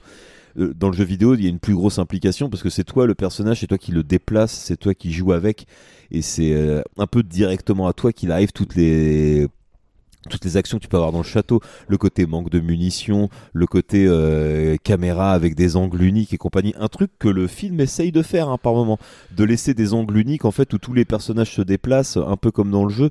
Enfin, moi je lui trouve quand même des, des, aspects en fait assez respectueux de l'œuvre originale, tout en essayant de se démarquer et de faire sa, sa propre petite tambouille, ça prend pas des masses, mais pour moi vraiment on est sur un truc euh, globalement honnête quoi globalement quoi. Parce que- c'est très moyen, mais euh, par rapport à ce que ça adapte, faut quand même pas déconner. Resident Evil, euh, l'histoire, euh, c'est pas non plus le plus gros point fort du jeu quoi. Non, mais justement, moi j'en viens au fait que ça nécessitait pas d'être adapté. Ah, ça, c'est encore une autre histoire. on, on y revient, tu vois, c'est comme euh, Alone in the Dark. Tu vois, genre ça a été adapté. Ça, ça Oui. n'aurait pas dû. Mais là, euh, il y a quand même une énorme différence entre euh, Alone, in the Da- Allo- Alone in the Dark et, euh, et Resident Evil, c'est que Alone in the Dark respecte rien en fait. Mais vraiment rien du tout. Il y a, rien de, de ce qui est censé être Alone in the Dark. Alors que dans Resident Evil, les éléments constitutifs sont là et bon, ok, je suis bien d'accord. Le, le pire élément Oh, utilisé, c'est les zombies.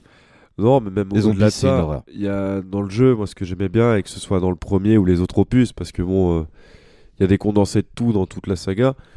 Euh, ce que j'aime dans Resident Evil, c'était, enfin du moins dans les jeux, c'était euh, cette espèce de, de, de climat de tension, quelque chose de très posé.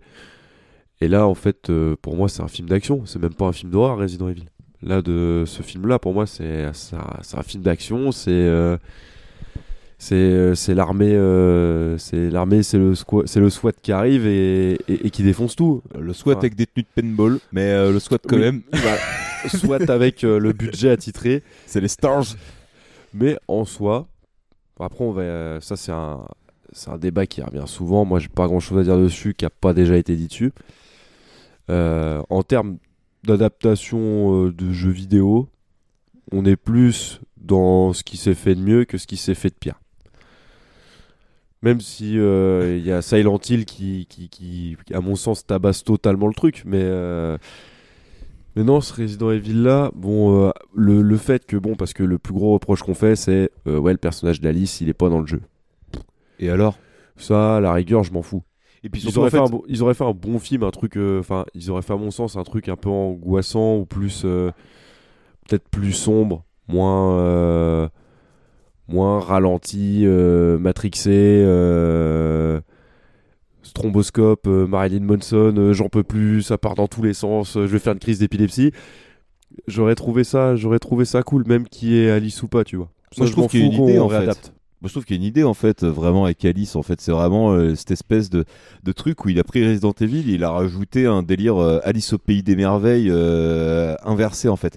Alors, ok, ça marche pas bien. Parce que, comme tu dis, Oui, le, film, le film est beaucoup plus euh, orienté action que euh, horreur et ambiance, quoi. Euh, ça, on est, on est bien d'accord.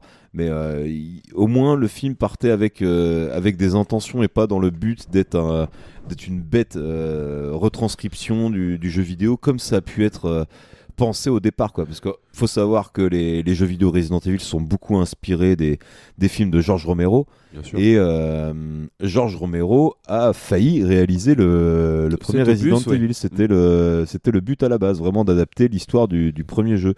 Mais en fait, euh, bah, ça n'a pas plu à Capcom. Concrètement, Capcom n'était pas du tout d'accord et ils ont préféré donner le, projet à quelqu'un qui avait une autre approche en fait du, du jeu vidéo. Bon, après, on a vu ce que ça a donné dans le reste de la saga et puis bon, bah, est-ce que c'était vraiment le bon mec à qui confier tout ça? Euh, Voilà, chacun sera son avis. Mais euh, malgré tout, malgré le fait que je sache tous ses défauts et compagnie, bah, moi je garde une sympathie pour le film, tu vois. C'est un film que j'ai vu au cinéma déjà. Je l'ai vu avec mon père. J'ai pas vu 50 millions de films au cinéma avec mon père. Et ça, c'était une séance où on y allait tous les deux et on s'est retrouvés tous les deux dans la séance avec une seule autre personne dans la salle. Donc, c'est un truc qui arrive pas si souvent que ça. euh, d'aller au cinéma et de se retrouver quasiment seul dans une salle, euh, surtout à ce moment-là, quoi, où la place de cinéma était moins chère. euh, vous voyez, c'était mieux avant. Faux. Euh, Enfin, voilà. Euh, donc non, non, je regarde un souvenir quand même un, un petit peu ému, quoi. Moi, la musique de Marilyn Manson, euh, je trouve pas ça si mauvais que ça. euh, je trouve que c'est que ça fait que ça fait le taf et puis que le, le fait qu'ils qu'ils soient tous premier degré en fait et qu'ils jouent tous le truc à fond, bah ça, ça a au moins le mérite peut-être pas de me faire rire, mais au moins de me distraire, quoi. Et et Michel Rodriguez, quoi. Michel Rodriguez, les gars, dans son éternel euh, rôle de, de femme, mais qui en fait euh, a des caractéristiques très, euh, très aliens, quoi, tu vois, très, euh, très, le, très la soldate dans, dans Aliens, quoi, vraiment ce côté plus, plus homme que les hommes. et, et elle assure bien, elle assure bien le coup, quoi. Je, trouve que c'est plutôt rigolo. En plus, elle met 3 heures à se transformer en zombie quand les autres ça se passe en 10 minutes. Il y a des incohérences absolument partout. Le, le liqueur est dégueulasse. Le retournement de situation, tu le vois arriver à c'est- 20 bornes. Mais il y a deux trois trucs qui, je sais pas, le, le- le plan final, j'aime beaucoup. Ça fait vraiment là pour le coup très, euh, allez, là, dans la suite on va tout dégommer. Et c'est ce qu'ils ont fait en plus parce que le 2 est complètement incroyable. Et le Lui, 2 c'est un nanar. Et le 2, et le 2 euh, propose encore des trucs par rapport aux jeux vidéo avec euh, l'emplacement de Nemesis et de Jill Valentine qui eux apparaissent dans Resident Evil 3. Mais ce que je disais, c'est On est quasiment dans le cosplay quand même, hein, je me permets de te Oui, le oui, dire. hein. oui, dans, oui. dans le 2, on est dans le cosplay quoi. Bon, enfin, entre le cosplay et la CGI dégueulasse, je sais pas ce que je sais pas ce que je déteste le plus. Euh, le cosplay, liqueurs, le vraiment, cosplay. je, je peux plus moi. Le cosplay. Directement le cosplay. Et, euh, et du coup, non, euh, je c'est pas ce qui me dérange le plus, ce fait de reprendre des libertés et tout, parce que on le verra un petit peu plus tard dans ce qui va suivre que le fan service, Aïe, aïe, ça a pas du bon. Mais euh, non, de ce film-là, j'ai une petite sympathie. Je Ah, cache. quand même. Il avoue, il avoue le salaud. Il, a- il, il faisait son méchant là. en, tant, en tant que film euh, à part entière. Mais je l'identifie pas à un Resident Evil. À aucun moment. Bon, voilà, je pense que on, on va s'arrêter là. On va arrêter sur euh, Resident Evil 1 parce que voilà, déjà il y, a- il y a toute la saga qui a suivi. J'ai vraiment pas envie de m'arrêter dessus. Non, c'est ça. Le- le inégal. Les, les, les scénarios s'inversent, il y a des incohérences de partout. euh, un coup, euh, à la fin, je crois que c'est à la fin du 4, il y a, il y a quatre personnages sur le bateau. Et le 5, il reprend là où ça a commencé, ils sont plus que deux. Enfin, je veux dire, il y a, il y a un nombre incalculable de cohérence. Un coup, ils sont gentils, un coup, ils sont méchants, un coup. euh, Ils sont pas d'accord en fait, ils savent pas ce qu'ils veulent faire pour Ouais. les suites les uns des autres. Et franchement, c'est une des meilleures séries de nanars à gros budget de, de ces dernières années. Parce Ah, que par clairement, il y a des- il y, a des budgets. hein. Il Ah, y a mais de l'argent là-dedans. C'est ça qui est ouf. Il y a de l'argent là-dedans. C'est que ça tapait des beaux box-office. Hein. Ouais, carrément. Mais en même temps, au bout d'un moment, je te dis, je pense que les gens ils y sont allés aussi pour, pour se marrer et puis Pose ton cerveau. poser son cerveau, pas réfléchir, ça fait boum boum. Un coup, on est dans un truc de zombie. Un coup, on est dans Mad Max. Un coup, on est dans je sais pas quoi, dans Matrix. Enfin voilà, c'est un, un pompeur de mode absolu. Enfin, c'est- ça en était tellement ridicule. J'ai une, une certaine sympathie pour les films à partir du 2 parce que à partir du 2 là, on bascule vraiment dans du, du gros nanar qui tâche. Euh, L'arrivée d'Alice euh, par les vitraux d'une d'une église dans le 2 à moto pour buter un monstre, euh, pff, euh, je m'en suis toujours parmi. c'est vraiment parmi les, les scènes les plus abusées que j'ai vues ces dernières années, mais, mais au moins c'est drôle, au moins il y a, y a un peu de cœur là-dedans, même si c'est raté, même si c'est perclus d'incohérence. Ça, ça me fait juste marrer de voir que, que les types, se- se- en fait, en cours de route, Faut se sont rendus compte, Faut le prendre comme il est. on fait n'importe quoi, et bah tant pis, on y va full, euh, full power quoi. Après, c'est généreux sur certaines scènes, hein, genre le truc des lasers. euh, Bon, ça, ils ont tout volé. Bah, bah, bref, Oui, c'est oui, cube, oui, c'est cube. c'est cube, clairement. mais ils ont tenté des. Oui, mais ça, on en revient au fait que, que Paul W.S. Anderson a- s'est inspiré d'un milliard de trucs, elle est pompé Ouais. un milliard de trucs. Genre, Ouais, oui, comme ouais, tu dis, typiquement Resident Evil 3, c'est Mad Max. Ça se passe dans le désert, Oui. c'est en mode post-apocalyptique. Et, euh, et non, voilà, Resident Evil, faut. Faut, faut y aller en connaissance aller, de cause. Faut y aller en connaissance, connaissance de de cause. cause, Je en pense que, c'est pas très bien. Je pense qu'une majeure partie l'ont vu et n'ont pas un souvenir si horrible que ça. Quand Ouais. tu le prends avec un peu de recul, mais ça ne reste pas la meilleure adaptation de jeu vidéo de Paul W.S. Anderson. Et puis je pense que tu découvres ça à froid aujourd'hui. Euh, là là, c'est compliqué. Surtout si t'es un gros joueur de Resident Evil, euh, de toutes les, tous les nouveaux opus et compagnie, tu dis ah non mais euh, on n'est plus dans le même truc là. de clairement. Regardez Mortal Kombat qui est la meilleure adaptation de jeu vidéo de Paul W.S. Anderson. Je pose ça là, je vous dis à plus. non non, reste avec nous, reste avec nous y a, il y a un super film qui arrive. Parce ah que oui, vous voulez que. Euh, je veux, je veux. ouais, Euh, on, on ouais. veut, on veut, on veut, on veut totalement. Parce que oui, euh, après la saga de Polo WS, tout le monde pensait que bah voilà Resident Evil, euh, c'est bon quoi, on en a soupé. Merci les gars, euh, c'est bien gentil.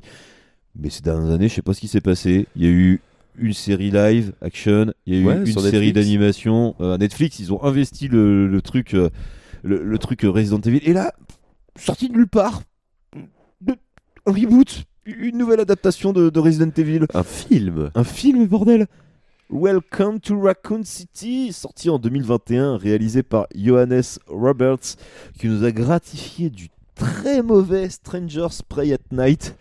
Que j'ai pas vu. Une suite de Strangers, quoi. Tout court, euh, qui, est, qui est vraiment un bon petit euh, Home Invasion. Euh, C'était le- celui avec euh, Liv Tyler. il me semble que c'est Ouais. ça. Et, mais le 1 était bien, quoi. Et celui-là, là, bah, Pray at Night, euh, bah, il était pas bien, quoi. Donc on aurait dû déjà se douter qu'il y avait un, un petit souci. Bon, donc, je le résume.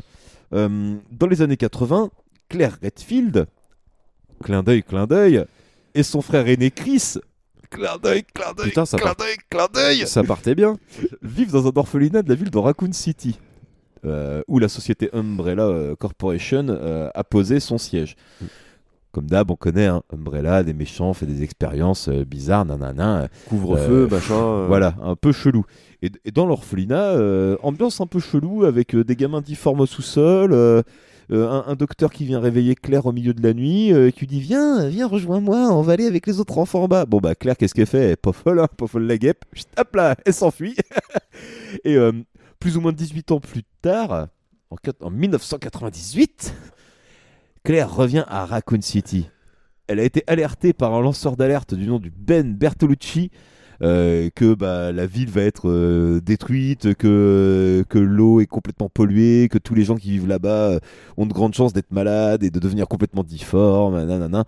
Et elle, elle veut avertir son frère, Chris, donc, qui travaille toujours pour la police locale de, de la ville, à Raccoon City. Et euh, à partir de là, bah, on va les suivre eux deux, plus euh, l'équipe des Stars, plus euh, voilà Jill Valentine, belle tous brochette. les personnages Valentine, absolument. Wesker. Wesker, putain. Et la Palme d'Or, Léon. Oh Léon. Si, Léon. Si comme moi vous adorez Resident Evil 4, que vous trouvez que Léon c'est vraiment la classe, vous allez chialer. vous allez vraiment chialer. Il se fait bully pendant une heure et demie. Mais non, tu comprends pas, c'est un jeune Léon, c'est avant qu'il devienne vraiment celui que tu retrouves dans le 4, tu vois, c'est pour ça, c'est un peu une origin story. Alors, ils sont arrivés, effectivement. On va reprendre euh, ce que t'as dit pour Resident Evil, pour le premier. Genre, bah, vous vouliez un manoir On on vous a mis un manoir. Bah oui, oui. Bah, une- il, il se rapproche quand même beaucoup plus du jeu, et c'est là que tu te rends compte que juste adapter le jeu, en fait, bah ça suffit pas en fait. Ça Ils suffit ont- pas du tout. Ils ont déjà, dans un premier temps, ils ont Street, ils ont Street Fighterisé le jeu. Puis attends, il y a quand même un truc. On est en 2021, il y a eu je sais pas combien de Resident Evil. Pourquoi est-ce que vous continuez d'essayer d'adapter le le premier. jeu Putain de merde, alors, quoi. alors qu'il y a une porte toute ouverte pour le quatrième opus. Par exemple, et puis même pour d'autres en fait, quoi, euh, notamment les récents là. Bon, après, d'accord, très ancré, euh, massacre à la tronçonneuse et des trucs comme ça, donc euh, bon, peut-être que c'est pas les plus utiles à adapter. Mais, j'avoue, hein, une bonne adaptation de, du matériau du 4 ou des trucs comme ça, bah. Léon qui arrive quoi. dans le village de fous dans Resident Evil 4 et tout, ça aurait pu, ça aurait pu donner quelque chose. Attends, attends, attends, méfie-toi, ça- ce sera peut-être la suite ça. Non, j'attends qu'il fasse le remaster du jeu déjà. C'est prévu. ah ouais, c'est vrai Ouais, ils doivent faire le remaster du, du quatrième opus normalement. Ah, bon. Mais en gros, alors déjà, ce ça. qui se passe, euh, c'est qu'ils ont Street Fighterisé le bordel. Euh, Wesker, Jill Valentine, euh, Ryu, Ken, euh, Sonic, Honda. euh, Mario. euh, non. en vrai, ils sont tous là. Ça n'apporte rien. Ils ont pas d'importance en Parce fait. que ce qui marche dans le jeu, c'est que chaque opus a son personnage et tu peux développer. Là, c'est juste des collègues de taf. Donc, t'as l'impression d'être dans, dans un épisode de Julie Lescaut. Quand en, on est termes- en- gentil. en termes de développement. Et encore, je suis gentil. Ça nous donne. euh, Alors, les zombies, est-ce que j'ai vraiment besoin d'en parler? On peut en parler, hein, mais. euh, ils sont. oh, voilà. Tu sais, moi, j'arrive à un moment où il y a eu tellement de séries B, tellement de films de zombies, que moi, c'est déjà, c'est un genre qui m'attire plus, malheureusement. C'est dommage, hein, mais. euh, Eh ben écoute, je vais te faire une confession, c'est un genre qui ne m'a jamais attiré en soi. Il y a quelques films qui sortent un peu du lot, qu'on a déjà traité, Bah, genre de c'est- 28 jours plus tard. euh, jours, semaines plus tard, Voilà. euh, voilà. Mais il y en a pas 50 des films de zombies qui, qui m'éclatent vraiment. Si, il y a Shaun of the Dead. Shaun of the Dead, ouais, d'accord. voilà.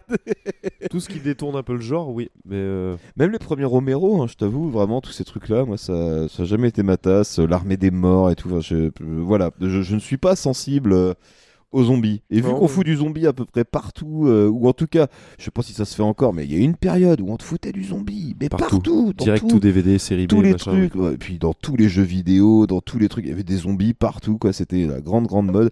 Et surtout, sans jamais utiliser l'aspect, euh, tu vois, on parlait du vaudou. Bah, le zombie de base, c'est quand même euh, une base de vaudou, quoi. Donc, euh, voilà, faites-nous euh, des trucs sur le vaudou et, des zombies, peut-être que ça m'intéressera un peu plus. Mais ceux de Resident Evil, euh, Welcome to Raccoon City, là, waouh, Ouah, c'est pas bien. Bah, ça attend d'être jumpscare, mais vu que c'est réalisé avec le cul, bah du coup, euh, on comprend rien. Il y a plein de scènes où on voit rien. Il y a deux, trois idées. Il y a deux, même. trois idées. Genre par exemple les, les infectés qui, qui pleurent des larmes de sang. Mm. Euh, J'ai trouvé que ça c'était plutôt cool. On aurait donné ça à un vrai maquilleur et un vrai réalisateur, ils auraient pu faire un truc cool avec une idée comme ça quoi. Parce que là concrètement bon l'idée est cool mais ça fait hyper kitsch quoi. Puis, euh, Et c'est le gros problème du film. Enfin, vraiment, le film fait, euh, fait dater, en fait, et t'as l'impression, vraiment, désolé euh, si on a des, des, des cosplayers de nos auditeurs, hein, c'est vraiment pas dirigé contre vous, hein, mais là, j'ai vraiment l'impression de, de voir des, des gens sur un stand de la Japan Expo, quoi, euh, et qui, qui s'amusent à jouer euh, à un roleplay Resident Evil, quoi. Mais je sais pas, moi je suis venu voir un film. Et je suis ça, convaincu, le truc, je suis convaincu que vos cosplays sont bien meilleurs que ceux qu'ils ont utilisés. il y a de grandes chances, ouais. Grand, grand respect à vous. Ah ouais, non, euh, c'est. C'est. C'est. À aucun moment tu peux trouver une crédibilité. Les dialogues, les personnages sont plats. Enfin, on... Non, je mais sais même te plaît, pas d'où tu, parlais de Léon. Mais tu te rappelles de cette scène où il va trouver un prisonnier dans les sous-sols de la prison de Raccoon Oui, City oui, il qui se est fait enfermé tirer- avec un zombie et Oui, puis il se fait tirer son arme en deux là. Alors Oui. que l'autre est derrière les barreaux. Oui, par exemple. Je te dis, il se fait bully pendant une heure et demie. Non mais c'est même plus mais là c'est même plus il se fait bully, c'est juste il est incroyablement con et il mérite ce qui lui arrive quoi. Ils sont tous complètement cons dans ce film. Ah bah lui au, au top du au top Ah oui, niveau quoi. bien sûr. Au top du top niveau. Et puis à la fin, euh, bon. euh, Et puis, attends, je m'étais noté, noté ça aussi. Tu te rappelles la scène où il est en train de dormir dans le hall du commissariat? Il y a le camion qui arrive et qui complètement explose, flammé. qui oui. explose à 2 mètres de lui et il se fait réveiller par son chef qui lui hurle dans les oreilles euh, alors qu'il a pas entendu le camion exploser quoi. Oui, oui. Et il- en plus d'être con, il est sourd quoi. Vraiment, il, il y a rien qui va. Et puis tout- tout- toute l'équipe qui part dans le, dans le manoir. Manoir qui arrive à être encore plus kitsch que celui de Resident Evil 2001. hein. Euh, Fallait le faire. hein. Ah ouais, non, mais là, Fallait le faire, hein. il a- en termes de budget, je pense que ça devait pas péter loin. Euh, et pourtant, et pourtant, j'avais entendu un podcast, je crois que c'est VHS et Canapé qui disait que bah non en fait ils ont voulu faire croire que c'était un petit budget, mais c'est pas un si petit budget que ça quoi. Juste ils ont extrêmement mal utilisé l'argent. La scène finale mec. Bazooka, bazooka. Encore Léon, hein. de toute façon Léon c'est le héros du film, il est insupportable. On le déteste, putain c'est pas possible. Léon, c'est c'est le fil rouge, c'est le running gag du film. euh, c'est, Oh non, euh, t'as un truc très drôle aussi. Excuse-moi, hein, je, je coupe beaucoup, mais la gamine qui voit ses deux darons se faire tuer et qu'on a absolument rien à péter, ça c'est quand même pas complètement on n'a pas le temps de développer. on n'a pas le temps. Et, euh, Le docteur fou. Et encore, à la fin, on se retrouve euh, avec. euh, T'avais pas assez de fanservice, on t'en remet un coup derrière la tête, on te re Street Fighteriste, t'as le personnage de Ada Wong qui récupère Wesker à la fin, Ouais, mais Wesker, à la rigueur, dans une suite qu'on ne verra jamais. c'est peut-être le seul qui a un traitement, hein, Wesker, hein, Mm. un minimum, hein, et qui justement est pas un méchant unidimensionnel, quoi. Il a des raisons de faire ce qu'il fait. C'est le seul qui a un, peu, un tout petit peu écrit. Bon, je dis pas que c'est génial, hein, mais euh, au moins ils ont essayé de faire un truc quoi avec lui. Bah, il, a, il y a un semblant de post-it sur son développement là où tout le monde n'a rien du tout. Ah bah ils ont un mot. Ouais, Tu sais, voilà. c'est- c'est une ligue d'impro en fait les gars. Chris euh, euh, Jill euh, euh, puis Chris, je crois que c'est avec Léon le personnage le plus insupportable du film. totalement. Il, il est insupportable, détestable. Limite vraiment même euh, même sa sœur qui pourtant est, est plutôt chiante quoi. euh, pareil, ça passe mieux quoi. Lui, c'est vraiment un gros neuneu. Ouais, non, moi je vois pas le truc. Tu sais, la, la ville elle est en train de se détruire devant ses yeux. Eh, J'y crois pas, moi, tes histoires. Non, non, moi je suis la police, je régnerai sur mon patelin jusqu'à la fin. Saloperie de gauchiste. Je te jure. hein. Non, enfin bref, euh, voilà. euh, Raccoon City, euh, pff, on n'est pas sur du très grand cinéma, on n'est même pas sur une très bonne adaptation de Resident Evil. Euh, Je je suis vraiment assez curieux de voir où on va le faire tomber dans notre tier list. Bon, bon, alors là, Et d'ailleurs, c'est ce qu'on va faire tout de suite. Alors déjà, on va classer le Resident Evil de, de 2001. là, t'étais bien là. Médiocre Ah ouais. Ok. Ok, je veux, je veux bien, mais. euh, Bon, je peux pas le mettre au même rang que Chucky ou le téléfilm de ça, c'est pas possible. Ouais, je comprends, je comprends, je comprends. Mais du coup, on va, on va faire ça. Que Scream Je sais pas. Oh, je suis méchant. C'est à mon tour d'être méchant. Bon, euh, est-ce qu'il y a vraiment un grand suspense euh, pour Raccoon City? Mmh, bah, je sais pas, en fait. euh, J'hésite entre mauvais et à éviter. Vraiment. J'aurais juste envie. J'ai pas envie d'être trop méchant avec lui, tu vois, parce que. Tu sais, c'est. bah, juste mauvais. C'est vrai qu'il faut pas trop se moquer des, des handicapés, donc euh, ouais, Bah, dans c'est- mauvais. Ouais. Puis surtout, voilà, il est pas non plus à un niveau d'infamie tel que Freddy ou, euh, ou le Sa partie 2. Quoi, non, parce que c'est pas les mêmes Parce enjeux, on en attend rien. Voilà. Puis on attend rien de ce truc-là. Donc, euh, bon, il, il est juste mauvais, quoi. Euh, même pas médiocre, mauvais, quoi. Allez, hop.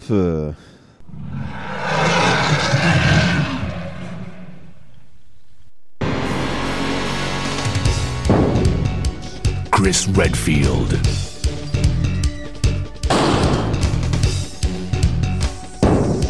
Jill Valentine. Barry Burton.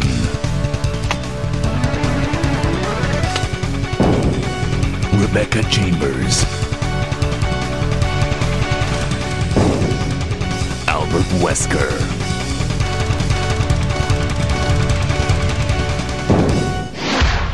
Resident Evil.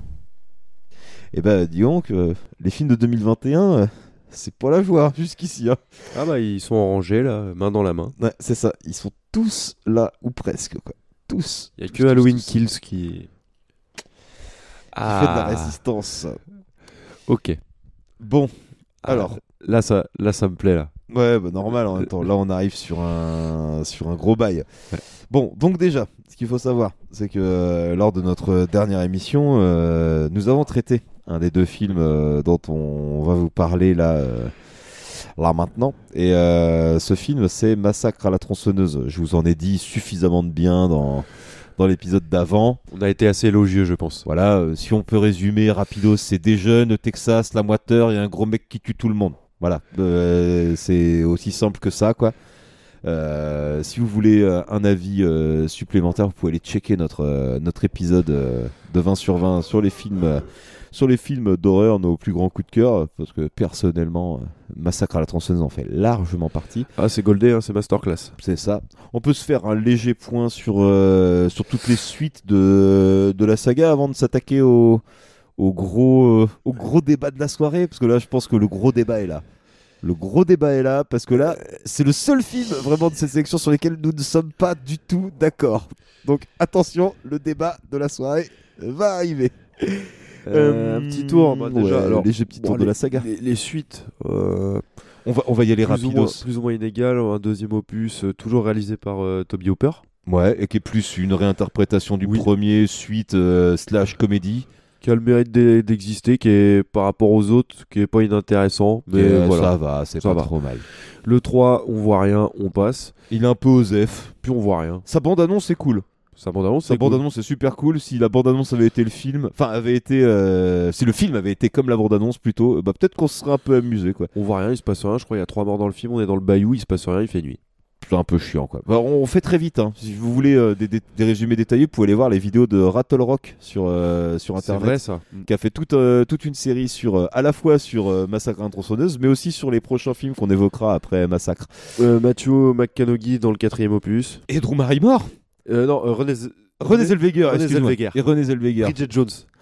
Oh les deux, bah c'est les, les- les deux en fait, ils font le film, euh, ils deviennent des stars après, et la société de production, la Miramax il me semble, hein, décide, Ah, de, décide de ressortir le film sans l'accord des acteurs euh, parce qu'ils avaient percé quoi. Euh, alors que c'était voué être un vieux VHS que personne n'aurait vu autrement. euh, Les. Orpheus en robe de chambre. Voilà, je vous passe le. Ah non, non, non, non, on passe pas, Ouais. désolé, ça on passe pas. Complot, gouver- complot mondial, avec que des gens à la tronçonneuse partout dans le monde pour tuer des gens et faire consommer. Hein C'est comme ça le capitalisme, monsieur. Et on lit le Figaro. Et on lit le Figaro. Le, mé- le méchant de la corporation là, du, du complot, il lit le Figaro, c'est un français. Enfin, incompréhensible. Mais voilà, euh, nanar sur 20. euh. Madame Irma, la tronçonneuse, on repassera. Ah ouais, non, mais franchement, euh, autant tu vois, c'est un des trucs euh, du, du- du premier massacre à la tronçonneuse, là, ce truc des, des masques de, de Leatherface. Euh, qui font qu'il a une multiple personnalité quoi. Mais euh, là, euh, là c'est poussé un peu à, à l'extrême là, quand même non? Donc ensuite, on en vient à, quelque chose d'assez surprenant. C'est notre ami Nispel. Marcus Nispel qui revient et qui propose un très bon remake de Massacre à la tronçonneuse qui, si avait été dans le classement, aurait été placé, de mon humble avis, au même rang que Vendredi 13. Parce que je trouve, j'ai trouvé que c'est un très, c'est un très bon remake aussi, qui reprend, euh, qui reprend des aspects un peu poisseux dans, dans sa photographie. Après, il a, il a quand même cette esthétique justement très années 2000 par moment et qui, qui justement euh, a, a tendance à un petit peu mal vieillir. Je trouve que celui-là, il vieillit moins bien que le, le Vendredi 13, bizarrement. Je trouve il a un côté crassou et je pense que c'est pour ça que je l'aime bien. Ah, moi aussi, je l'aime bien. Comme, Je- euh, je l'aime comme beaucoup. le premier, bon, il égalera jamais le côté crassou du premier, bien sûr que De non, façon, mais pas- il a eu le mérite de, de redonner un espèce de grain et il est très plaisant à regarder celui-là. Après, comme l'avait dit Rattle Rock, euh, il me semble, le premier massacre à la tronçonneuse, c'est un genre de film à lui tout seul.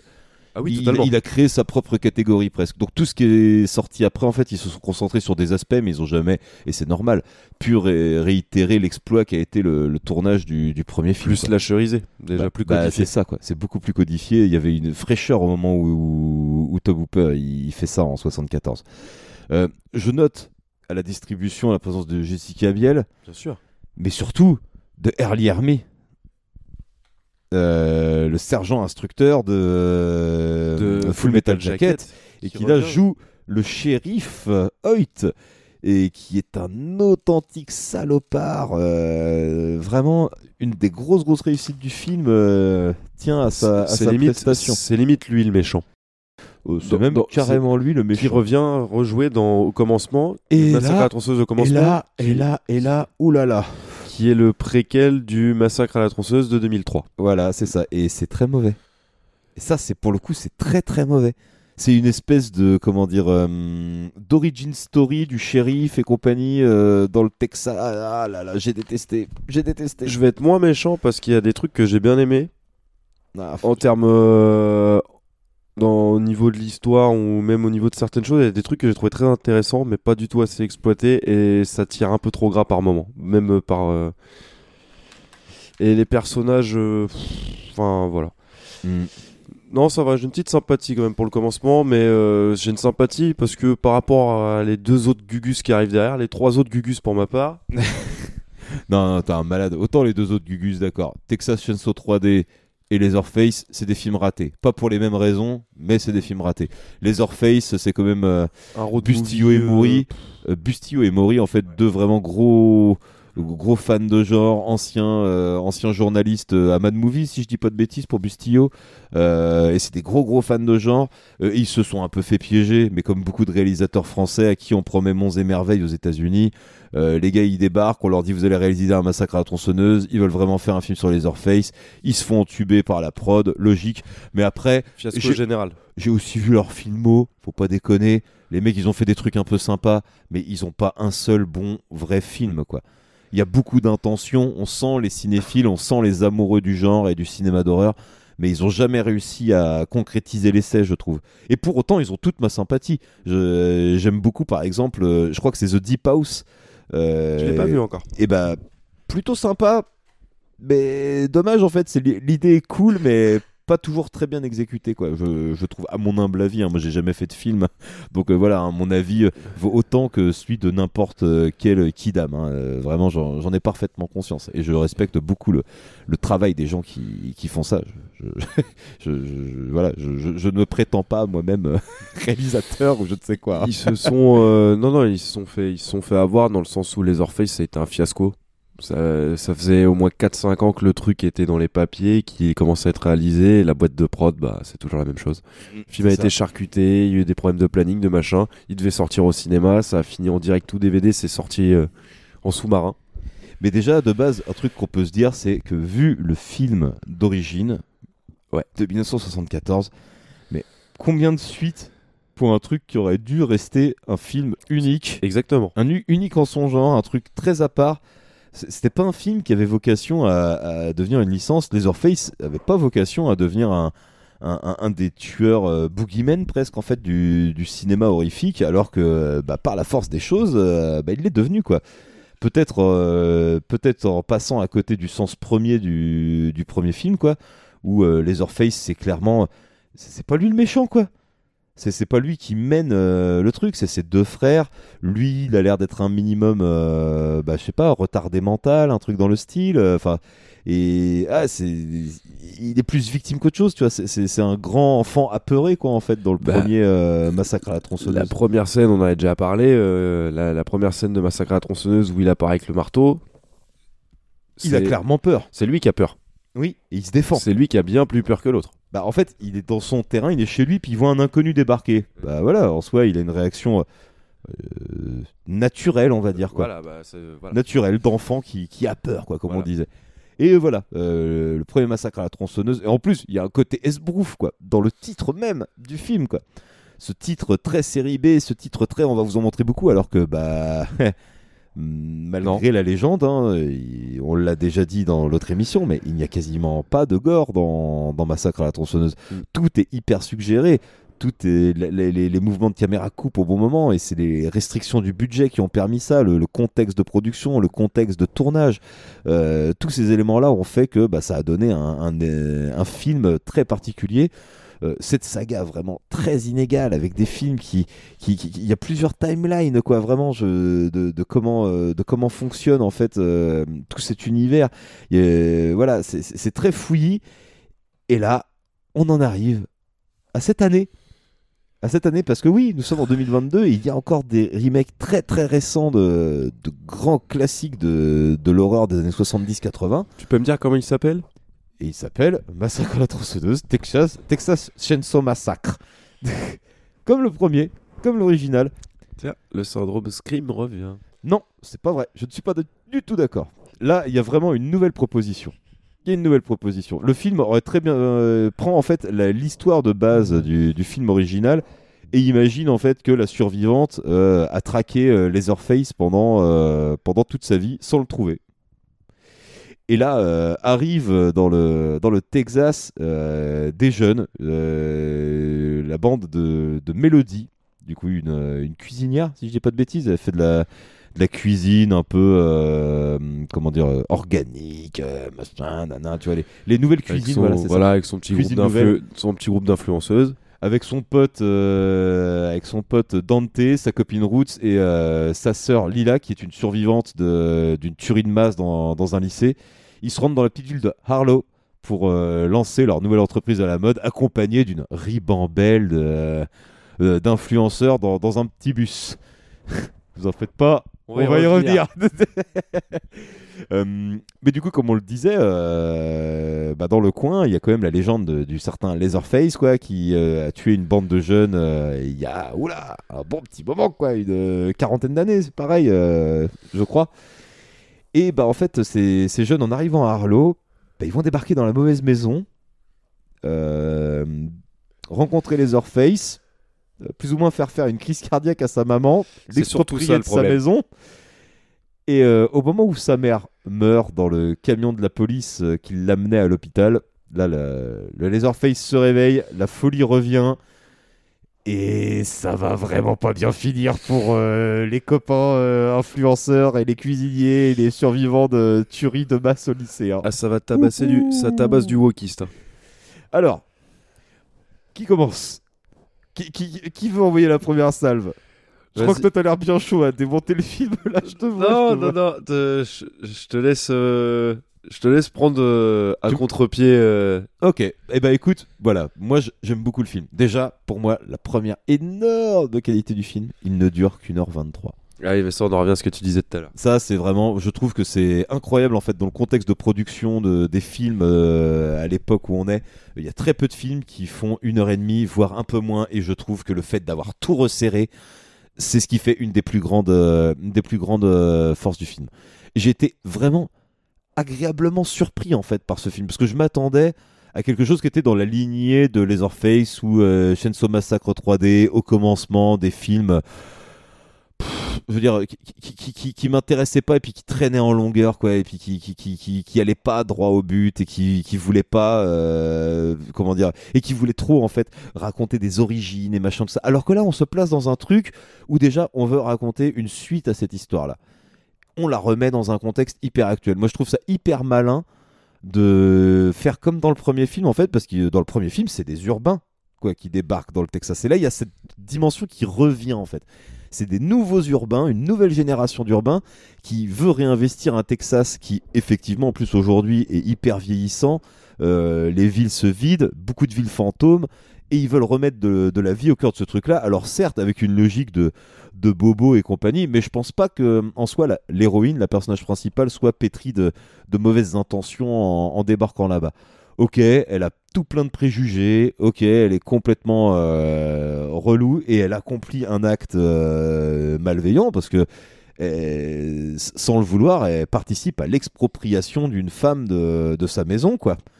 Et rien que ça, je trouve ça, la, je trouve la scène hyper forte en fait en soi. Ces espèces de nouveaux urbains là qui pensent faire le bien autour d'eux et qui vont débarquer dans un contexte qu'ils connaissent pas du tout et venir foutre un bordel, mais monstre quoi, Bah, jusqu'à réveiller la, la bête qui était endormie depuis euh, plus, de 40 ans quoi si tu veux. Euh, et ça, je trouve ça plutôt intéressant, c'est que le mec au départ, il n'est pas du tout dans une euh, intention de, de faire du mal ou quoi que ce soit, tu vois. Je trouve qu'on retrouve un peu ce côté, le Laserface, ok, imposant, machin, mais tu sais, c'est encore ce grand gamin, euh, même en étant devenu vieux, tu sais, c'est- un gosse, quoi. La, la nana euh, qui fait une crise cardiaque, là, la, la vieille, et ben c'est, il la considère comme sa maman, et, le, comme elle meurt, ça lui déclenche un tel...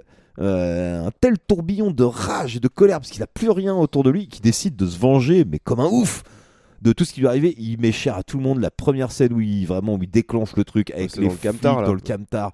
Elle est d'une violence, mais du rarement. Ça, euh, ça- ça pète un poignet. euh. ah ouais, ça pète un poignet, puis on, vraiment on te le montre bien, enfoncer un truc dans le, dans le dos du, du shérif, euh, la, la bagnole se plante, et puis on les reprend un peu plus tard, il se relève, il est en train de dépecer, découper un masque sur la, la tête du mec. Enfin, je trouve que pour un film Netflix, bordel, la radicalité du truc, je trouve qu'il y a hum, comment dire une, folie qui émane de ce film quoi. Vraiment, ils ont décidé de, prendre le mot, enfin le, le- titre du film au plus pur sens du terme quoi. Massacre à la tronçonneuse. Ils ont fait en fait ce que Tobe Hooper a pas voulu faire, les sbroufs qu'il avait fait pour faire son film. En fait, ils l'ont retourné en disant bah voilà, on reste dans cette saga là, mais on va aller sur l'autre versant quoi, le versant vraiment massacre et compagnie. Vous, vous, vous avez cette légende là que le premier massacre est hyper sanglant, et ben on va vous le donner ce truc là, on va vous le, on va vous le mettre. Et pour un, pour un truc, euh, pour moi c'est un vrai plaisir de fan quoi, de fan de la saga de base. Et d'un coup on te prend à contre-pied, on n'essaie pas de te faire croire qu'on va aller euh, sur les, les bases du, du film original ou quoi que ce soit, on garde juste une trame, euh, hum, comment dire, euh, commune on va dire pour euh, relier les deux films, mais c'est deux propositions radicales et très différentes quoi. Et, euh, et le fait que bah, déjà t'as des personnages que je trouve intéressants pour de vrai. Il y a des vrais développements de personnages, notamment la l'adolescente qui est survivante d'un- d'une tuerie de masse, qui au fur et à mesure du film euh, est d'abord dans une posture de, tu sais, quand t'es survivant d'un truc comme ça, la posture de culpabilité en fait, de, de se dire pourquoi moi j'ai survécu et pas mes potes et compagnie. Je trouve que psychologiquement c'est hyper bien amené et que son développement, le fait que petit à petit elle soit obligée de- de- d'utiliser cette violence qu'elle avait décidé de bannir de sa vie pour euh, réussir à sauver sa peau à elle. Je trouve ce truc hyper intéressant, le, propos vraiment plutôt bien amené et le fait que le film soit resserré en fait ça aide à ce truc là quoi on, perd pas de temps dans des fioritures tous les personnages ont leur truc tac tac tac tac et ceux qui meurent meurent pour une bonne raison quoi tous les personnages qui meurent meurent pour une bonne raison dans ce film. Ils, ils meurent pas gratuitement. Il y a aucun personnage, je trouve, qui meurt de manière un peu gratos dans le film. Ils ont tous des comportements qui font que ils, ils méritent presque ce qui leur arrive quoi. Et je trouve ça hyper euh, hyper cool quoi. Le, la personnage principale qu'on suit là que je disais que je trouve agaçante, qui fait l'expropriation, machin, tout ça. Le film te fait croire jusqu'au dernier moment qu'elle va survivre. Et non, et non, jusqu'au bout, radicalité, tu vois. Le côté radical avec l'autre qui est là, non, non, non, non. Toi, tu peux partir. Toi, t'as rien à te reprocher, quoi. La seule qui part, c'est la seule qui a rien à se reprocher. Et pour, euh, pour en rajouter une petite couche, on parlait des influenceurs. Il y a une scène complètement incroyable dans le, bus des influenceurs. Et euh, bah, je résiste pas au plaisir de, de vous passer euh, l'extrait audio de cette scène.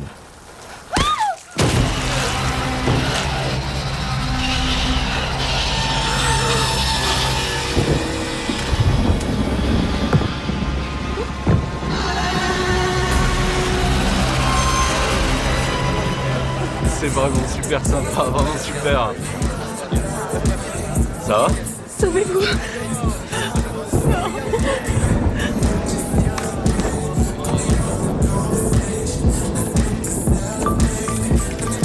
Ok, les monstres sont de sortie.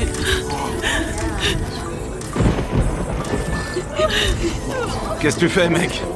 Si tu tentes quoi que ce soit, t'es grillé.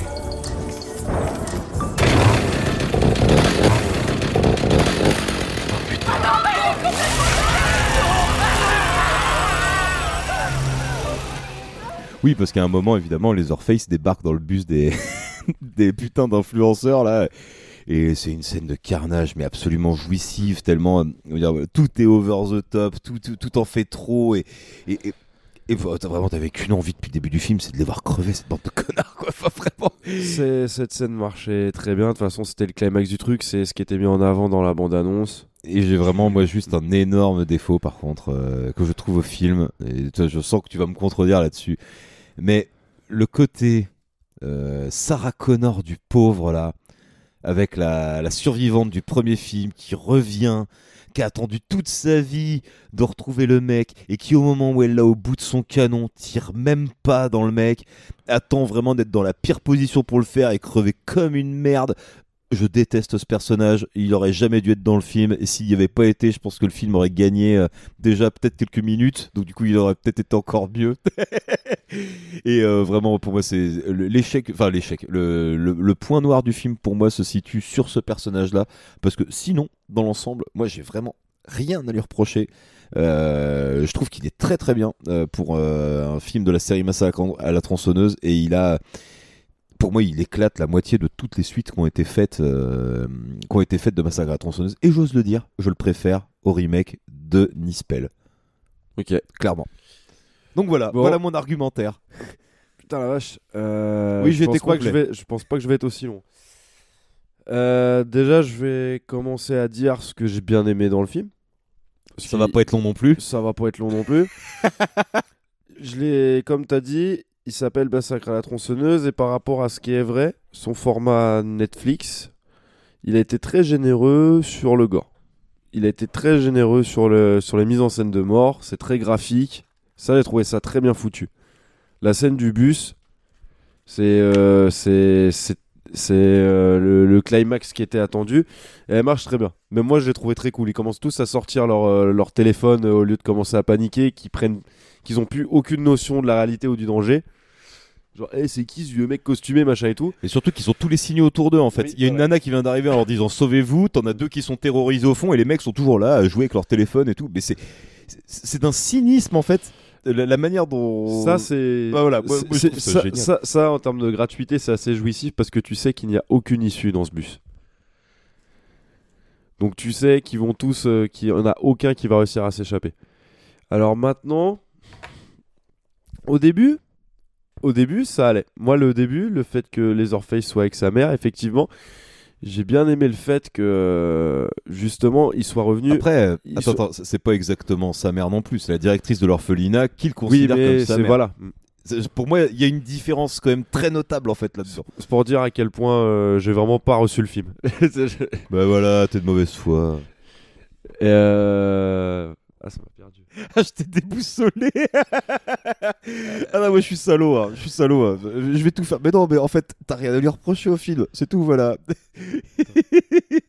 non, tu disais, j'aime bien que, comment dire, que les Orpheus, euh, que les Orpheus, il Je se- trouve, se on retrouve, avec sa, on retrouve le, sa, sa maman. C'est que le mec depuis euh, 40 ans, il n'y a pas eu, il y a pas eu d'histoire, donc ça revient sur ce qu'on a dit au fait que les Orpheus euh, dans le premier massacre à la tronçonneuse n'est pas un méchant, qu'il réagit par peur, que c'est pas un tueur euh, comme Michael Myers que s'il sort dehors, il va commencer à désinguer tout le monde.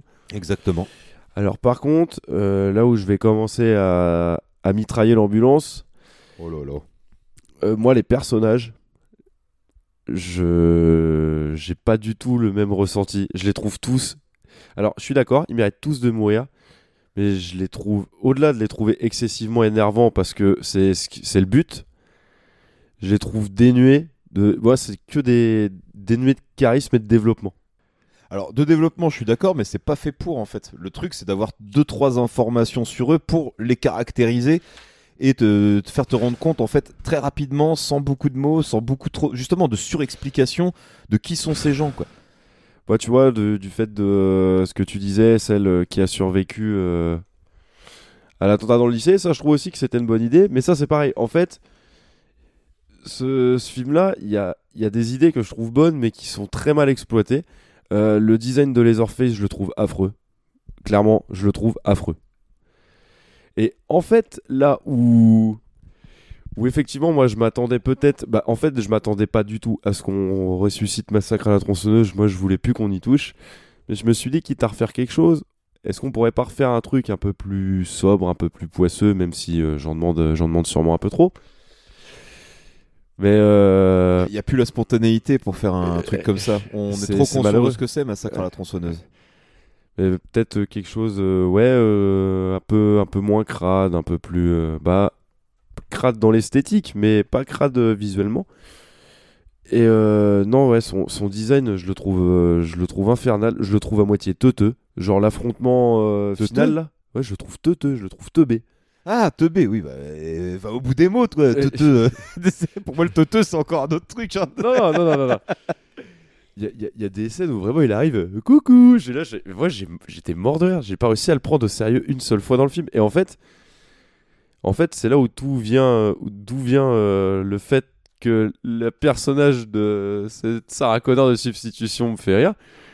Pour moi, ce film, c'est un turbo doigt d'honneur à Halloween. Et, et ça, et ça j'ai trouvé ça drôle. Parce que pour moi, ce film, à aucun moment, ne se prend au sérieux, de mon sens. Oh, j'ai pas dit que le film se prenait au sérieux. Pour non, moi, euh, c'est- c'est un massacre à la tronçonneuse. Je l'ai pris comme une comédie. Au mais- premier sens du terme, massacre à la tronçonneuse. Et par contre, non, je l'ai pas pris comme une comédie. J'irai pas jusque là. Quoi. Il n'y a pas de comment dire. euh, Il n'y a pas de volonté de, de dédramatiser des situations, on va dire, au moment où elles arrivent. Quoi. Le, le truc de la, de la mort de la vieille, là, quand elle fait sa crise cardiaque, euh, là, on est quand même sur un truc euh, serious as shit, quoi. Et je trouve que ça marche vachement bien, quoi. Le côté, elle comprend pas ce qui lui arrive. euh, ces gens étrangers qui débarquent dans sa baraque, ok, euh, c'est une grosse, une grosse racisme, mais produit de son environnement. Elle a quel âge cette vieille? Elle, elle, a, elle a 100 ans au moins ou pas loin. Voilà quoi, elle est, au bout de sa vie, elle est quand même restée plus ou moins en règle avec tout ça. Puis on se rend compte qu'en fait, bah, ceux qui ont truqué le truc, c'est pas tant elle que que les mecs n'ont pas l'acte de propriété de sa baraque. Je comprends cette notion de, décalage et tout euh, par rapport aux époques, par rapport aux mœurs et tout. Mais là, pour le coup, pour moi, ça en fait trop. C'est, euh, on a compris, vous êtes des influenceurs, vous êtes décalés du monde, on, comprend pas, enfin, on n'est pas habitué euh, à ce genre d'idéaux, de, de, de, de principes et tout. Mais ça fait, enfin, moi, je trouve ça lourd en fait. Enfin, moi, j'ai trouvé bien. lourd le film. J'ai trouvé très lourd. Moi j'aime bien l'idée de ces deux mondes qui se rencontrent en fait. Bah, moi Parce aussi, que- parce le- qu'il y a un sur le papier, ça me déplaît de- pas. Il y a un beau reflet, mine de rien, de, euh, du décalage qu'il peut y avoir. Euh, Ok, tu peux trouver ça gros, mais entre euh, des, des urbains ultra connectés et des vrais gros pecnos, quoi, euh, entre guillemets. Quoi. je trouve, je- comme je te dis, je trouve le, je trouve le, le, le propos très intéressant. Mais pour le coup, des fois, je trouve que ça tape dans le boomer en fait. Vraiment. Ah, bah après, voilà, ouais, ça, ça, je, je l'entends, beaucoup cette critique, mais moi je trouve pas, en fait, je trouve qu'il y a un côté, ouais, il faut le prendre en, dé- en décalage en fait pour ce qu'il est, pour un, pour un produit, euh, enfin pour un film, excuse-moi, bah, produit, je déteste dire ça, Euh, pour, pour un film en fait qui, comment dire, euh, qui, certes il va avec des ficelles un peu grossières, mais bah, qui arrive à être impertinent en fait qui arrive à être un minimum impertinent en fait et je, le trouve pas aussi lisse en fait que pourrait l'être une autre production Netflix avec une autre euh, saga d'horreur quoi si tu veux. Quand tu prends le remake de Freddy qui, qui veut faire du glauque qui se retrouve à être euh, lisse euh, lisse comme pas possible quoi et complètement oubliable moi je pense que le fait que ce film là il divise autant fait qu'il va pas être oublié tout de suite tout de suite quoi Moi, il, je- il marque un petit truc en fait dans le dans cette saga un peu chelou qu'est Massacre à la tronçonneuse. Alors c'est clair que c'est pas, un- c'est par rapport à tout ce qu'il y a eu, clairement, c'est un, c'est un, un ovni par rapport aux autres. où il a voulu s'éloigner de certaines choses et, et c'est peut-être bénéfique parce que tu peux le prendre justement comme toi ton interprétation euh, vis-à-vis du vis-à-vis du film. Mais euh, non, moi je l'ai je l'ai visionné deux fois, je l'ai pas pris. Mais euh, encore sur le fond, bah le fond je l'ai trouvé trop gros et la forme, mis à part la scène du bus et le plan où il est dans les champs de tournesol où j'ai trouvé que la colorimétrie était vraiment bien maîtrisée. Le reste. Ah, je sais pas, la, la- la scène, la scène où la nana est sous le plancher, où il l'attaque avec sa tronçonneuse, je trouve qu'elle marche vachement bien. Euh, L'espèce de, de bataille finale, euh, je trouve que c'est pareil. Ça, ok, il y a un côté héroïque très accentué sur, sur la fin, mais le fait qu'il y ait une conclusion aussi abrupte derrière, en fait, euh, je sais pas, j'ai l'impression que euh, il, il- il veut te faire dire de toute façon, comme je le disais au départ, hein, de toute façon les, les tous les gens qui ont commis des actes un peu chelous sont tous punis dans le film quoi. Bah, et ça, va autant. Ce monde va est bête et méchant, donc on va retranscrire quelque chose de bête et méchant. Bah c'est ça, et ça va autant des influenceurs qu'aux mecs euh, qui habitent euh, qui habitent dans le coin, tu sais, qui est le local de l'étape là, euh, qui croise à la station-service au début là, et puis qui fait vrombir son, son gros 4x4 et et qui, qui est censé être là pour faire les, les travaux dans, dans la nouvelle ville qu'ils achètent et tout. Enfin voilà, il y a- pour moi il y a le, le côté complaisant là avec euh, comment dire euh, en disant oui bah euh, voilà les euh, les, les pauvres gens du Texas oppressés par les vilains bobos. Je trouve que c'est pas aussi manichéen que ça en fait, quoi. Euh, aussi manichéen que ça, que ça voudrait avoir l'air. Oh, moi je suis. Je suis pas. Non, j'ai eu beaucoup de mal. Et je te dis, c'est un vraiment. Déjà, je suis parti sur un film que je voulais pas voir, déjà de base. Je voulais pas qu'il y ait une suite, moi. Je voulais pas qu'il re- qu'il retouche à ça. Bah, je Pour moi, les Orpheus, c'était le, c'était le coup de fusil final. C'était le, c'était l'ultime coup de pelle, en fait. Même si celui-là, même si celui-là, je dois reconnaître euh, qu'il a beaucoup plus d'utilité que beaucoup de ses prédécesseurs. Ça, je lui enlève pas du tout. Mais Ah bah oui, euh, carrément, ouais. Mais non, clairement, non, j'ai pas accroché, je l'ai- je l'aime pas. Il y a un truc qui me dérange dedans. Mais oui, je te dis en point, euh, ouais, en positif, je te dirais que par contre, en termes de mort et de body count, ils ont été très généreux jusqu'à la toute fin du film. Ok. Bon bah du coup, euh, on va peut-être avoir du mal à le classer celui-là. On va peut-être un peu plus galérer que sur les Bon, autres. viens, on met le premier, viens, on met le premier tout là-haut et puis on. Vas-y, attends, on, on- on va partir sur cette, euh, sur cette dimension classement. Donc, bon, Allez, euh, on voilà. le fout en classique. hein, je pense que euh, on revient à notre première partie d'émission. Euh, voilà, je pense que. Je pense que ça vous surprend pas des masses. Non, voilà, on a déclaré déjà notre amour au. C'est la au deuxième fois qu'on en parle. Bon, Voilà, c'est ça, c'est très très haut dans le classement, c'est c'est top, c'est classique euh, absolu du, du cinéma d'horreur, euh, voire même, comme diraient d'autres, ça a créé sa propre catégorie. euh, C'est ça. euh, et il y a qu'un film dedans, et puis il y en aura pas d'autres, quoi. pas, voilà, Bon, c'est- ça paraît assez impossible, quoi. j'aime pas, j'aime pas qu'on le foute dans le, qu'on le, qu'on le genre dans le slasher ce film. Bon, alors maintenant, attaquons-nous euh, au super remake. De toute façon, je pense qu'il va falloir qu'on fasse, comment dire, pas une moyenne, mais. Toi, je sens que t'as envie de le mettre dans bon. bah, moi, je le mettrais bien dans bon, ouais. Bah, moi, je, je l'aurais mis dans médiocre, voire mauvais, donc je te laisse le bénéfice de le mettre dans moyen. Ah putain. Bon, bah, effectivement, s'il faut faire un. Comment dire Un sacrifice, bah, allez.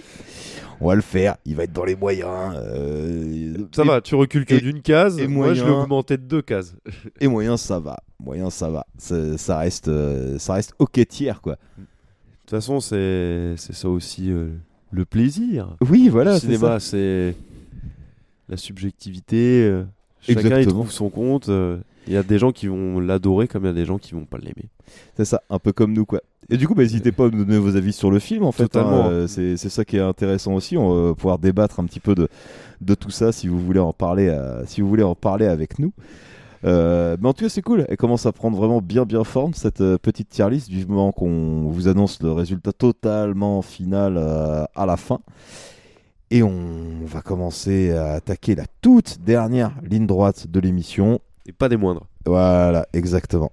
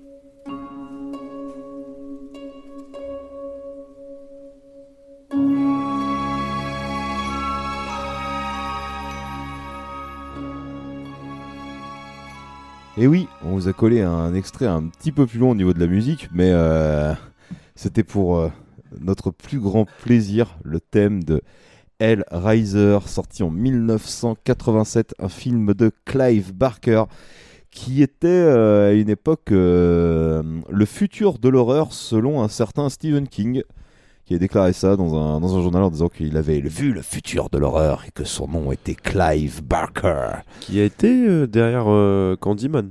Oui, bah, qui, a, bah, qui a écrit euh, le, le bouquin original, quoi, enfin, ou la nouvelle originale, euh, de Candyman. Euh, donc ouais, très présent, euh, enfin très présent, en tout cas bien présent dans cette émission quand même, euh, l'ami Clive Barker. Il a le flair. Il a le flair. Et du coup, bah, euh, Hellraiser, c'est son tout premier film, euh, un des rares qu'il a réalisé, avec euh, notamment Cabal, Cabal. qui est un super, super, euh, super film d'horreur. vraiment, n'hésitez pas à vous, à vous lancer dans Cabal, même sans savoir exactement de quoi ça parle. C'est une recommandation toute chaude de, de l'équipe Ciné Chill. Je plus sois. Euh, du coup, pour euh, résumer Hellraiser, et autant vous dire que c'est pas du tout simple de résumer Hellraiser, je vais essayer de vous faire ça au mieux. Euh, donc, durant un voyage, le dénommé Frank Cotton entre en possession d'une boîte maléfique, la boîte de le, de le marchand, Boîte de le euh, marchand.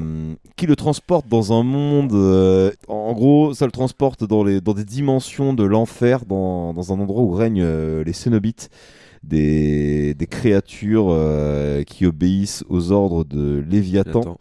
et euh, qui sont des espèces de, de divinités du comment dire du sadomasochisme quoi en gros de la douleur. Euh, de la douleur. Donc il se retrouve enfermé dans cette dimension.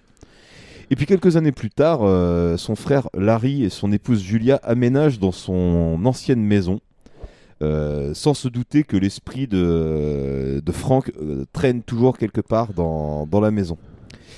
Euh, Larry se blesse lors du, euh, lors du déménagement et laisse couler quelques gouttes de sang euh, dans le grenier, il me semble, hein, de, la ça, maison. C'est ça. Et euh, cette action en fait entraîne la résurrection de, de Frank, d'abord sous la forme d'une espèce de, de squelette en putréfaction. Un truc dégueulasse. Un truc ignoble quoi. Et, euh, et Julia tombe sur euh, Frank, et il s'avère que Julia et Frank ont eu une liaison quelques années auparavant, et que bah, Frank a fait découvrir les plaisirs du sadomasochisme à, à Julia.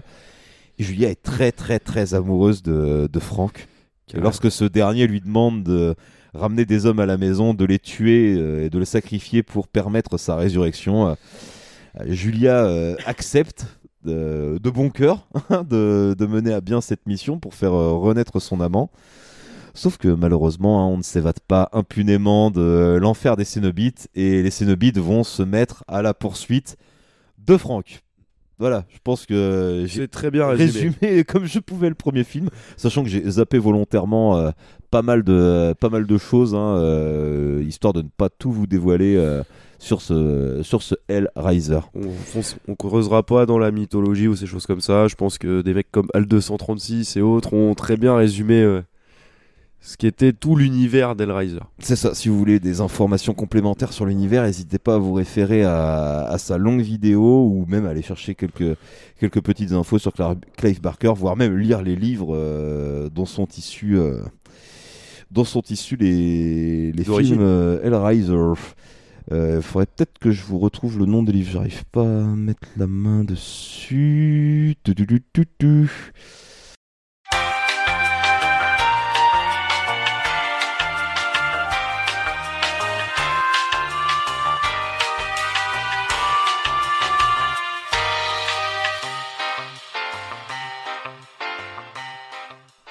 Oui, donc le bouquin est également appelé euh, Hellraiser, hein, comme ça vous pouvez, pouvez pas vous tromper. Euh, bah, du coup, pourquoi est-ce qu'on a choisi Hellraiser euh, ce soir? Alors déjà pour une raison euh, toute bête, c'est que bah, le remake le plus récent d'un film d'horreur d'une saga est un nouveau Hellraiser qui est sorti là dernièrement ce 7 octobre sur Hulu, donc sur Disney+. Euh, je suis pas certain certain qu'il soit sorti en France en fait pour l'instant encore. Non. J'ai l'impression qu'il est sorti que qu'aux États-Unis. Il n'a pas été distribué encore. Il n'a pas été distribué, donc bah voilà, on va vous en parler un petit peu. hein. On a trouvé le, le moyen de, de quand même voir le film. hein. Vous en faites pas. On, On est des, des investigateurs de, de haut vol, donc nous avons euh, de quoi vous parler de, du, nouvel, euh, du nouvel opus. Nous avons piraté le dark web. voilà exactement. Mais du coup, voilà, Hellraiser, en gros, de quoi ça parle et euh, les personnages principaux, enfin ceux dont, tout le monde se souvient euh, le plus facilement pour Hellraiser, ce sont ces personnages de, de et notamment euh, Pinehead qui est euh, vraiment chef de euh, meute. voilà, le chef de meute. Euh, pour vous donner une petite anecdote, quand j'étais quand j'étais gamin et que j'allais au vidéoclub, encore une fois, décidément, qu'est-ce que je suis vieux? Et ben je tombais régulièrement sur la, la pochette de, de Hellraiser dans, dans toutes les cassettes entreposées dans, dans le vidéoclub et rien que la vision de la tête de, de Pinehead me, me terrorisait. D'accord. Cette espèce de tête complètement à découper sur toute la longueur du, du visage avec des avec les espèces de d'épingles euh, qui lui sortaient de la tête. Rien que sa tête euh, vraiment ah ouais euh, avait ce, ce côté très horrifique très visuel. Un peu comme un Freddy là comme je t'avais dit au tout début de l'émission quoi. J'ai d'abord eu un rapport visuel juste à la photo sur ce sur ce film là avant de, de découvrir le film et de me rendre compte qu'il y avait d'autres euh, d'autres hop là pardon d'autres d'autres créatures euh, Dans le que- bestiaire d'Hellraiser. C'est ça, moi je pensais qu'il n'y avait qu'un unique méchant, entre guillemets, parce que Painen n'est pas vraiment le méchant de Hellraiser, voire même pas du tout. À aucun, à aucun moment. Enfin, du moins, il y a une certaine. euh, Il y a un certain rapport à. Il y a un protocole Ouais, voilà. chez eux. Et c'est une balance au niveau de l'ordre. À savoir, eux, ils jugent ce qui est bon, ce qui est mauvais. Mais selon eux. Selon leurs critères Selon eux. leurs critères et selon euh, la notion du péché chez celui qui tente d'ouvrir euh, cette boîte. Mm, c'est ça. Il faut savoir que la, la boîte, en fait, n'est pas adressée à n'importe qui. La boîte se retrouve souvent euh, possédée par, euh, par des gens un, un brin malfaisant à la base ou des gens ayant expérimenté euh, la plupart des plaisirs terrestres et qui voudraient accéder à un autre niveau de, de conscience. Et le niveau de conscience proposé par les Cénobites, c'est quelque chose d'orienté vers la douleur. Et ça, c'est vraiment super intéressant déjà comme thématique. Euh, le côté, le plaisir dans la douleur. C'est un thème qui est vraiment très, très, très rarement abordé, voire jamais dans le dans le cinéma horrifique. On est tout le temps sur des notions, voilà, euh, très communes du, bien, du mal. Et là, on est dans un film et dans un univers où toutes ces frontières sont hyper floues hyper floues. Et je pense notamment au personnage de, de Julia, euh, l'épouse de l'épouse de Larry et qui est amoureuse de Frank, qui, elle a un rôle vraiment très très particulier parce que d'un côté, euh, on pourrait la considérer elle aussi comme la grande méchante du euh, du métrage, mais moi j'ai du mal à le voir comme ça.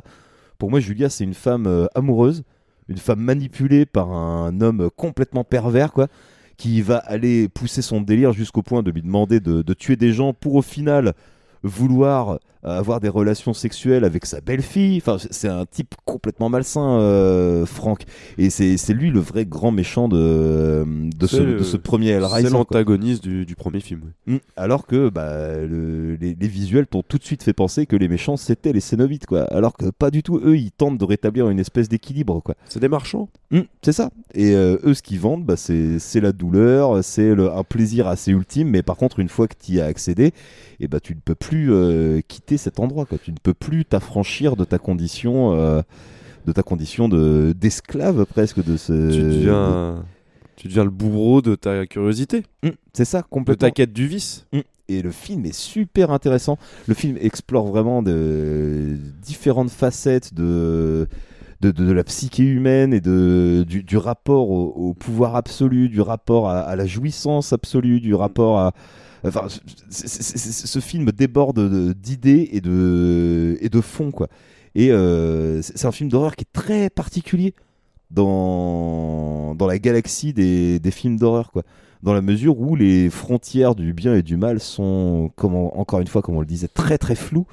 Et euh, plus le flou est, installé, en fait, et plus euh, on, se retrouve en, difficulté quoi, de, devant un film comme ça. La, difficulté de se situer et de savoir, en fait, euh, qu'est-ce que le film, euh, vers où le film veut, me- veut m'amener, et bien, en fait, à qui je dois me, référer d'un point de vue moral quoi?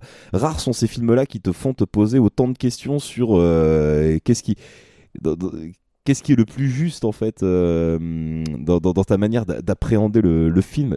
Je, trouve que ce, film est ouais su- su- super passionnant en fait euh, à ce niveau-là. Euh, c'est un film de 87, donc il, a des effets euh, un peu vieillots, mais c'est un film qui a été fait pour euh, un million de dollars de budget. Euh, je pense que c'est le million de dollars le mieux investi de l'histoire du cinéma, ou presque Ouais, d'accord. tellement voilà visuellement dans l'ambiance il y a, il y a quelque chose qui, qui n'existe pas dans dans d'autres sagas horrifiques plus classiques bah, comme Freddy comme Vendredi 13 euh, par exemple Il y a des penchants plus. Sur, comme tu disais, des thématiques qu'on n'avait pas l'habitude de voir avant. Tout ce qui est déjà sur cette notion de, bah, de sadomasochisme, clairement, parce qu'on est dedans, où Julia euh, se retrouve effectivement, en fait, à vouloir réanimer son meilleur coup, le meilleur coup de sa vie. Clairement, on est là-dedans. Hum, complètement ouais Alors que euh, elle aime, euh, elle aime son mari, hein, elle a l'air d'aimer son. Bah, pff, Bah, c'est- pas si évident que ça quoi tu sens qu'il y y a un côté il y a euh, toujours une attache par rapport à. l'attache est là mais la passion est complètement inexistante en fait on sent que Ce- Il y a une frustration. une grosse frustration sexuelle et il y a un non-dit complet entre, euh, entre Julia et son mari, quoi, par rapport à tout ça. Mm. Euh, on l'a pas précisé, je le précise ici, mais en fait, elle a trompé euh, son mari avec Franck euh, je- la veille de son mariage. Ouais. Il semble que c'est ça qui est raconté dans l'histoire, quoi. Et c'est vraiment une relation très, très, très particulière, quoi. Avec un jeu de manipulation euh, de la part de Franck euh, qui. Ah ouais, qui, qui, qui- qui me met super mal à l'aise, quoi. Et le fait qu'après ils veulent essayer de, de se taper sa, bah, sa nièce, en fait, quoi. Bah oui. J'allais dire la, la belle-fille de Julia, mais c'est juste sa nièce en fait, c'est la fille ouais. de son frère et c'est hyper particulier. Elle, elle se retrouve prise dans ce dans tout ce, ce micmac là entre son oncle, entre les Cénobites, entre Julia, elle sait plus du tout où se situer et elle devient un peu l'héroïne par défaut du film quoi. Et c'est pareil, ça c'est super bien amené. Aujourd'hui, on crierait à la dictature du Wokistan, une femme héroïne contre des démons. Mais vous déconnez ou quoi? Qu'est-ce qu'elle va foutre jure. contre des démons? Euh, Elle a pas autre- elle a pas des sandwichs à préparer, je sais pas. Non mais enfin voilà quoi, ce, film est vraiment euh, bah, comme Candyman en fait, c'est un film euh, beaucoup plus intelligent qu'il y paraît. Aujourd'hui on parlerait presque, euh, tu sais, on, nous ferait le coup un peu un 24, oui ça, c'est de, de l'elevated horror, euh, alors que bah non en fait le, non, non. le cinéma d'horreur il a pas attendu euh, à 24 pour être Pour être intelligent un- en fait. ouais, voilà, c'est ça. pour, pour être mature, avoir des vrais propos. Non, non, il a pas attendu Harry Astor. Non. Et pourtant, j'aime beaucoup Ari Aster, Ah, j'aime beaucoup les films de A24, mais à un Oui. moment, faut arrêter de péter plus haut que son cul, les gars. Euh, vraiment, euh, des, des films d'horreur intelligents et très développés, bah, il y en avait avant, hein, et il y en a toujours eu en fait. Le cinéma d'horreur, c'est un genre euh, qui peut se montrer très intelligent. Ok, il y a beaucoup de films dits d'exploitation qui sont faits uniquement pour des raisons pécuniaires, pour, on parlait de slasher, enfin voilà, il y, a- il y a des genres qui ont des, recettes en fait, qui ont l'air faciles à reproduire Comme et qui la génèrent de l'argent quoi. Alors que bah non en fait c'est pas aussi euh, c'est pas aussi binaire que ça quoi. Non, parce que là, à un moment, t'as eu la période des slashers qui avait été faite en masse. Après, ça a été les films d'esprit, les, les Insidious Conjuring-like. euh, ce Bon, qui de toute façon à partir de de machin. même, sans remonter aussi comment enfin, en remontant plus loin encore t'as les, rien que les films d'exorcisme quoi avec l'exorciste qui, qui n'a jamais été renouvelé depuis la sortie de l'exorciste ou presque quoi. C'est clair. On refait quasiment toujours le même film. C'est un truc euh, incroyable quoi. Ils ont posé une base, euh, mais à la fois bah, c'est une espèce d'horizon indépassable quoi. L'exorciste c'est un peu le 2001 l'Odyssée de l'espace euh, des films euh, d'exorciste quoi. Grosso modo. Et comme, euh, comme Candyman, parce que c'est vrai qu'ils ont des petites. euh, Il y a des petites similarités entre ces deux films où, effectivement, euh, les Cénobites, bah, c'est pas des. C'est pas les bourreaux, Non. c'est des âmes déchues. de la même manière que Candyman n'est pas euh, le méchant du film, euh, limite c'est la victime de, des événements quoi. Il ne se nourrit pas de la peur. Comme Candyman ne se nourrit pas de la peur, là, Noël Riser, c'est pareil. Eux, ils se nourrissent du plaisir et de la culpabilité et de la quête du vice de celui qui demande. Hum, c'est ça. C'est eux, de- eux, eux en soi ne viennent chercher personne. C'est les gens qui viennent les trouver. C'est la représentation du péché de la gourmandise. Ah bah complètement. Et euh, là, euh, Franck, euh, c'est un sacré gourmand. hein. mais, euh, mais après, même au- au-delà de ça, où toutes ces thématiques sont très fortes, il y a une imagerie qui est vraiment très belle, qui est très soignée, Mm. avec vraiment une proposition esthétique, que ce soit eux dans leur design de- des Cénobites, dans les morts, tout ce rapport avec les chaînes. Ah ouais, putain, ça c'est. Mm. c'est- Et puis c'est c'est joli en fait, quoi. Tu parlais de poésie euh, Mm. dans... dans Candyman, là il y a une vraie poésie macabre. Macabre. Mm. Complètement, quoi. Il y a vraiment un truc de. euh, On fait du beau avec du sale, quoi. Il y a un côté body horror qui est très plaisant. Ah bah complètement, euh, c'est- même, euh, c'est carrément un- une, des, une des thématiques du film en fait, Mm. la, la, dé- la déformation du corps, euh, la chair en fait, euh, ou jusqu'où en fait la, la douleur peut aller, jusqu'où un corps humain peut supporter, jusqu'où, c'est vraiment la question du film, c'est jusqu'où quoi, jusqu'où on va supporter ça quoi. Et donc ouais, non, c'est, franchement c'est une belle réussite. Pareil, un film qui était, qui est pas celui qu'on cite le plus, Bah on, qui a été comment dire réhabilité avec le temps. Ouais, et puis surtout, en fait, euh, le, le truc d'Hellraiser, c'est qu'il s'inscrit dans une saga qui est tellement foutraque Ah oui. que bah, tout le monde, en fait, retient le premier. hein, euh, concrètement, tout le monde retient le premier, mais euh, beaucoup de gens ne s'intéressent pas à tout, quoi, parce qu'il n'y a pas que le premier. Le, le premier et le 2 forment un diptyque hyper intéressant. Ouais. Euh, dans le 2, on, pareil, on est dans la suite directe vraiment du, du premier, quoi. Euh, là où s'est arrêté le premier, on reçuit euh, la, la nièce de, de Franck et qui va cette fois-ci mais- aller jusque dans les enfers pour de vrai, euh, limite à la rencontre du Léviathan, quoi. C'est ça. Et bah c'est le retour des épisodes 2. Euh, voilà, c'est mon ça. opus préféré. Mm, Hellraiser il, 2. il est vraiment très très bien et je, je dissocie pas je- le premier je du 2 parlais d'imagerie, là, t'en prends vraiment plein la gueule. Mm, carrément. Surtout c'est- cet univers-là, et ça remet encore plus la position des, des Cénobites dans le deuxième opus, où vraiment, passer un stade du film, c'est les gentils. Mm, carrément. Et on t'explique, on t'explique vraiment en fait comment fonctionne cette dimension infernale et c'est vachement intéressant en fait le. le... Ces notions d'ordre, hiérarchique, de Mm. rite. C'est ça, parce qu'en fait, c'est même pas des. Comment dire, c'est des, demi-dieux en fait, les Cénobites. C'est pas vraiment des dieux quoi. Il y a d'autres de gens qui sont au-dessus d'eux et qui, euh, et qui régulent toute la vie de, de cet enfer euh, complètement, euh, complètement particulier et complètement foutraque. Et, et on va carrément vous recommander les deux premiers en fait quoi. Ouais. On va carrément vous recommander les deux premiers. Il faut les enchaîner, il faut voir les deux. Et l'un ne va pas sans l'autre quoi. Les deux proposent deux choses différentes qui sont tout aussi bonnes à prendre. J'ai vu beaucoup de gens euh, me dire que euh, Hellraiser 2 était sans doute un des meilleurs films euh, d'horreur existants à, à ce jour. Tout simplement. Donc euh, si vous ne l'avez pas vu, si vous ne les avez pas vus, foncez-y sans trop réfléchir. Quoi. Hellraiser 2, je le fous dans le classique, là dans la liste. Je- Ouais, voilà. clairement, moi je pense que je le mettrais aussi là. Quoi. Pour moi, les deux vont ensemble. Quoi. Mais on classera que le premier, on s'en tient, on s'en tient à nos règles. On ne bouge pas, on bouge pas. Bon, après, est-ce qu'on est obligé de vous faire un récap de toute la saga? Je ne crois pas. Vous pouvez encore une fois aller voir les vidéos de Rattle Rock, mais si on doit faire le résumé en un mot pour, euh, pour chaque film, hein.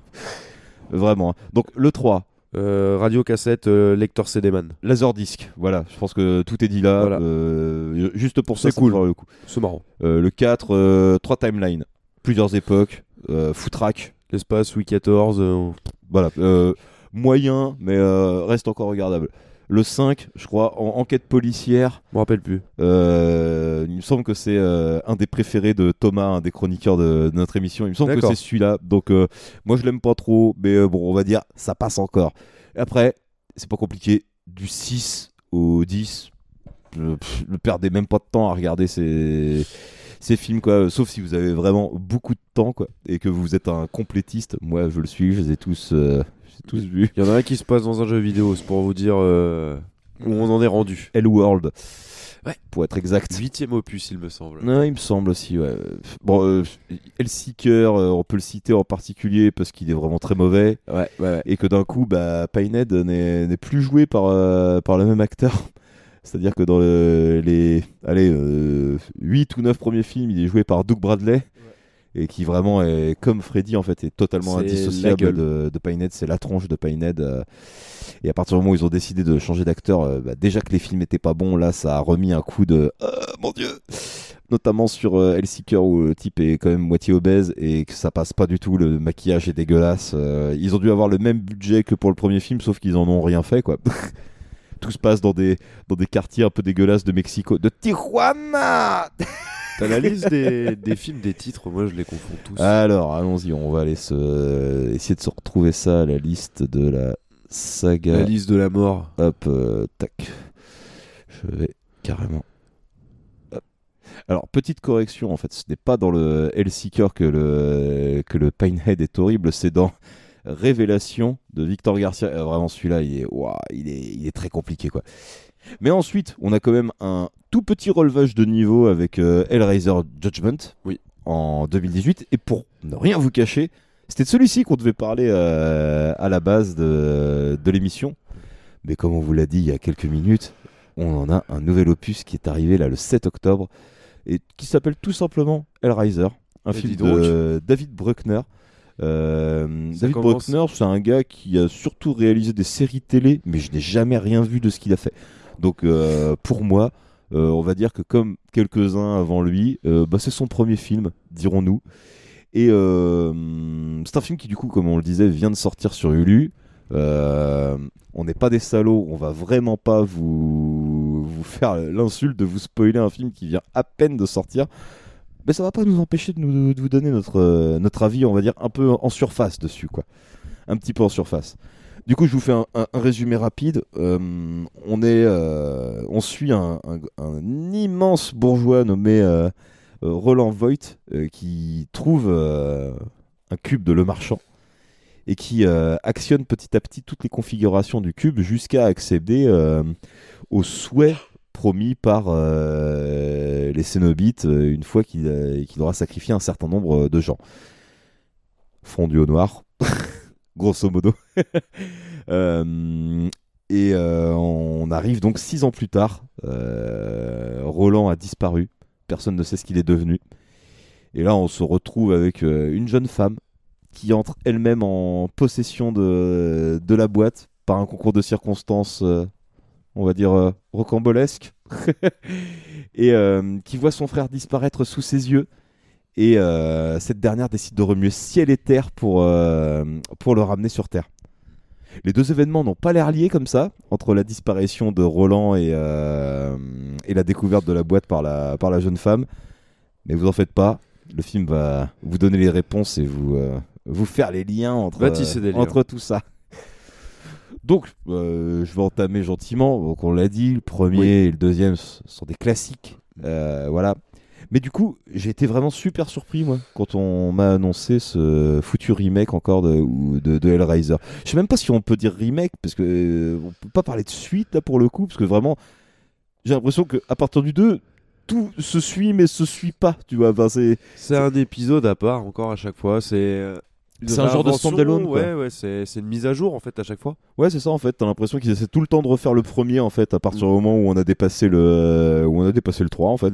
C'est ça. À partir du moment où on a dépassé le 3, bah voilà, on essaie tout le temps de recommencer, recommencer, recommencer, recommencer jusqu'au bout d'un moment où peut-être ils vont réussir à en faire un vraiment bien quoi. Euh, parce que bon, on va pas se, on va pas se leurrer quand même. hein, ce, ce remake de Hellraiser, il a des grosses grosses qualités. Il a aussi des défauts. Oui. Euh, ça le place dans, dans la moyenne haute, on va dire, de, de la saga Hellraiser. Oui. Euh, c'est pas pour autant le film qui, qui révolutionne la saga. hein. Enfin, on va quand même pas se, on va quand même pas se mentir. Bah, C'est-à-dire que si on se base, oui, sur la valeur étalon, la valeur moyenne de la saga, c'est pas compliqué d'être dans le haut du panier. Non, c'est pas très compliqué. Mais on va y aller euh, par étapes. On va déjà commencer par qu'est-ce qui ne va pas dans ce film, quoi. Et concrètement, moi, mon plus gros souci avec ce film, c'est que c'est un bête, euh, vraiment un bête slasher, quoi. On a un univers qui est complètement taré autour, mais euh, la trame est ultra classique. On s'en fout. On s'en fout complètement. Pas d'enjeu. Les personnages sont ultra fonction. Vraiment, ils ne servent qu'à euh, qu'à faire avancer l'intrigue à un moment ou à un autre.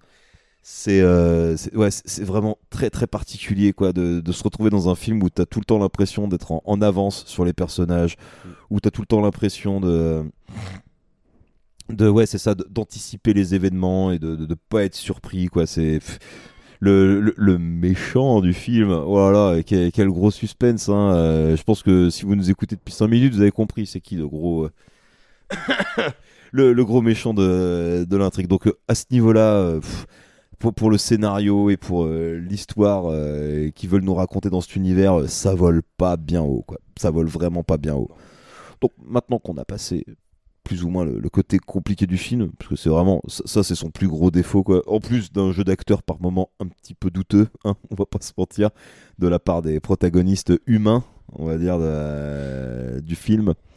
Waouh, il y, a des- il y a des répliques qui sont mal écrites, euh, vraiment beaucoup quoi. Il y a Beaucoup vraiment de euh, dialogue euh, avec l'utilisation euh, du mot fuck. euh, beaucoup, beaucoup, beaucoup, beaucoup. Ouais, un film un peu vulgose quoi, dans, dans ses dialogues. euh, On pas, ina- inintéressant, mais on s'en fout On quoi. s'en fout un peu. Voilà. Même du, de, de leur sort en eux-mêmes, ce qui est dommage. Bah, que- L'idée dans un film Hellraiser, j'ai l'impression, dans un bon en tout cas, c'est quand même d'avoir des personnages qui ont, une, euh, comment dire, qui ont un background plutôt euh, important. Quoi. Et là, je, je ressens pas ce background chez, chez tous ces personnages. Quoi. On est juste sur une addict, euh, on est juste sur une addict à la drogue.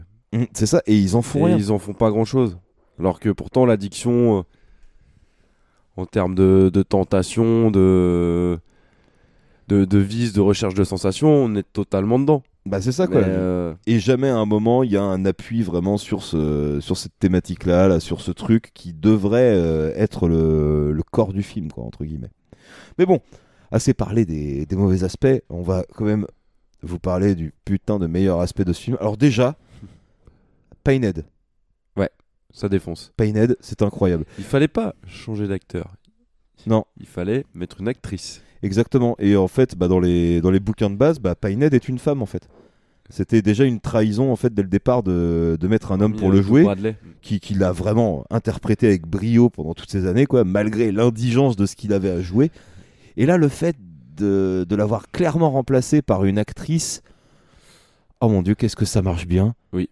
Qu'est-ce que ça marche bien. Et de, de manière générale, en fait, le bestiaire, tous les Cénobites qui ont été créés pour ce, pour ce film, euh, tout le côté visuel, tout le Oui, côté voilà. imposant, le côté qu'on a adoré dans le 1 et dans le 2, C'est- il est totalement là. Ça défonce. Il est totalement là. Et c'est là que se crée un peu le, la frustration sur ce film-là, c'est de se dire déployer autant de moyens pour euh, mettre en, en image un film aussi joli avec euh, de tels bons effets. Avec un fond. Avec un fond creux. Enfin, avec- Oh là là, avec c'est un- dommage. C'est même pas que c'est creux, c'est que c'est un fond lisse. Enfin, on s'en fout en fait. C'est ça quoi. Et, et- et c'est vraiment dommage quoi. Y a- y par contre, il y a vraiment, euh, voilà, euh, les scènes de mort euh, sont vraiment Oui. bien graphiques. Euh, Il y en a une euh, en particulier dont je vais sans doute vous passer l'extrait euh, une fois la, la chronique terminée, euh, qui est glaçante, vraiment glaçante quoi. Mais c'est tout le bagage. Et c'est, ouais, c'est- ce qui est. Ça prend en partie le dialogue, euh, les circonstances de. La signification au travers de la scène qui rend le tout euh, terrifiant. Et dans un film aussi creux, tu te demandes d'où ça sort, quoi. Tu te dis pourquoi tout le film, pourquoi tous les personnages n'ont pas été construits comme ça, quoi. Parce que là, on est vraiment sur un, un conflit en termes de, de foi, quoi. Un conflit en termes de foi, et c'est la seule fois que ça arrive dans ce, dans ce foutu film, et ça aurait été super intéressant de, de placer une espèce de communauté religieuse, en fait, face à ces, euh, face à ces créatures de l'enfer, en fait, et vraiment deux conceptions différentes euh, du monde, euh, deux visions complètement différentes de d'appréhender la vie, la mort, ça, ça aurait été super quoi. Et malheureusement cette scène n'est pas trop suivie en termes d'ambiance dans le, dans le reste de- du film quoi. Et c'est une scène qui arrive à un peu plus d'une heure de film quoi. C'est divisé en deux, c'est dommage. Il y, a une- il y a une- il y a une frustration parce que d'un côté, tu as tout l'aspect des êtres humains qui est pas au niveau, ou soit ça cabotine, soit, soit ça joue qu'à moitié, soit c'est trop lisse et on s'en fout. Et d'à côté de ça, tu as tous les cénobites, l'imagerie, toute cette mythologie autour qui marche mais à merveille. Et visuellement, oui, c'est c'est impressionnant. Ah bah tout les- est maîtrisé. Dans les dernières scènes, quand commencent à arriver vraiment les, les visions de l'enfer et compagnie, euh, qui commencent à se matérialiser dans le, euh, dans le vrai monde et compagnie, c'est d'une beauté. C'est d'une beauté, c'est tellement bien fait. Les Et ouais, aspects, puis, et- en fait, c'est un film un peu frustrant, quoi. Il, y a plein de trucs où tu as envie de dire allez, vas-y, vas-y, et d'autres où tu dis ah, non, mais quand même, c'est super con. c'est super con, on a beaucoup de mal. Et, et le putain de film fait deux heures, quoi. Ouais. Ce putain de film fait deux heures. Euh, Il fait au moins euh, une demi-heure de trop. Alors qu'il raconte pas grand chose. Ah, c'est ça, quoi. Je pense qu'il y avait moyen de resserrer. Largement. Il y avait largement moyen de resserrer. J'aime beaucoup la scène d'intro. Oui, j'aime beaucoup la scène d'intro, justement, la découverte de, de qui est euh, Roland, euh, quelles sont ses méthodes. euh, C'est vraiment plutôt intéressant. Et à partir du moment où on le quitte, bah, ça patine pendant euh, trois quarts d'heure quasiment, Ouais, euh, trois quarts d'heure, grand-chose. 45-50 minutes, où on essaie de nous mettre en place euh, une nouvelle galerie de personnages auxquels on s'attache pas, vu qu'il n'y a pas d'enjeu c'est des euh, choses qu'on a déjà fort, quoi. Il n'y a pas d'enjeu fort en fait. C'est des thèmes, enfin c'est des choses qu'on a déjà vues. Et beaucoup, beaucoup de fois et en beaucoup mieux, quoi. Ouais.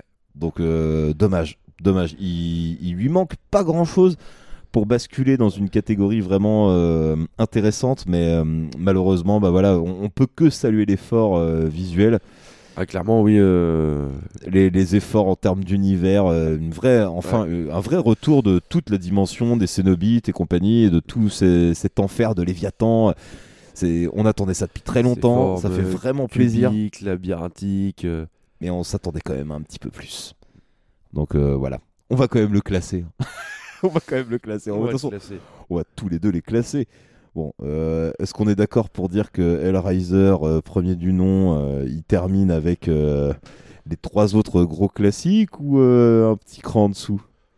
Non, il peut, il peut rester, il peut rester au premier rang hein, clairement. hein. Pour moi, c'est tout classique. haut, hein. hein. Les, Ouais. les deux, les deux premiers sont sont classiques. Ouais, et vu qu'on classe que le premier, malheureusement, hein, pour ce soir, on, on sera peut-être une émission spéciale suite. Hein, va savoir. C'est vrai. On pourra peut-être développer un, un petit peu plus. On a beaucoup, il y a beaucoup de, de choses à faire hein, sur, euh, sur ce créneau-là. Donc bah écoute, Hellraiser 1987, évidemment, on l'attendait tous. Fini dans les classiques. euh, on vous dévoilera le classement total de cette tier list euh, juste après. Il y a deux catégories qu'on n'a pas exploitées dans, dans notre dans notre tier list des Ouais. Des remakes. Dans la des remakes et concrètement, bah, y en a. J'aimerais bien qu'au moins on en remplisse une. euh, J'ai bien envie de le mettre là quand même. Ouais. J'ai bien envie de le mettre là parce que malgré les faiblesses, euh, malgré le, le scénario un peu sur un sur un comment dire sur un sur un post-it et sur un sur en fait un, un, un ride très classique. euh, pour moi, il se situe soit là, soit là quoi. Il y a un effort, euh, il y a un effort en termes de représentation dans le visuel, dans, dans le bestiaire, dans l'imagerie qui est totalement respecté. On le met dans bon. On peut le mettre dans bon. On peut le mettre dans bon. Après, c'est vrai que le débat Mais- entre bon et moyen euh, est, euh, est totalement de mise quoi. On est quand même on va dire c'est un moyen plus quoi. On pourrait presque lui créer une autre Oui, catégorie ouais. en fait quoi. on crée une autre euh, catégorie Je vous, je vous, je vous vois venir. euh, ouais, euh, Candyman, euh, c'était pareil. euh, vous avez dit des trucs visuels, mais là il est dans mauvais. et là c'est pareil. Là il n'y a pas de fond. Mais machin.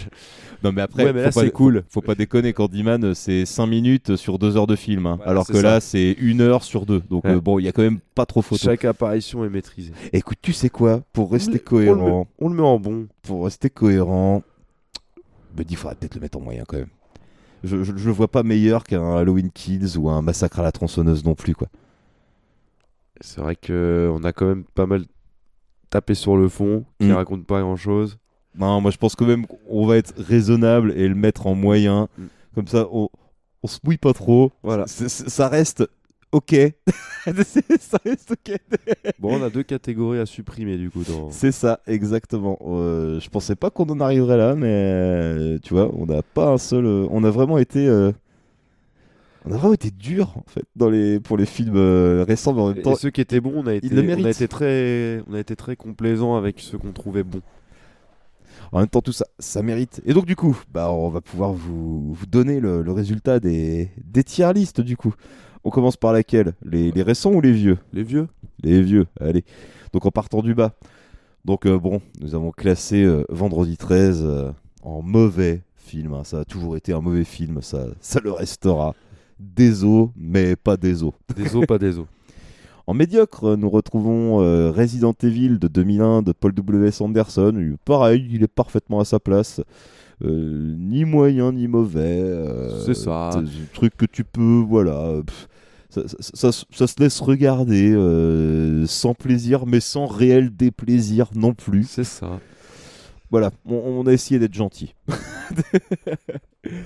Alors là, on arrive dans une catégorie un petit peu plus fournie, la catégorie des films moyens. Donc dedans, nous avons Chucky, le premier de 1988 de Tom Holland. Nous avons le téléfilm Ça de Tommy Lee Wallace.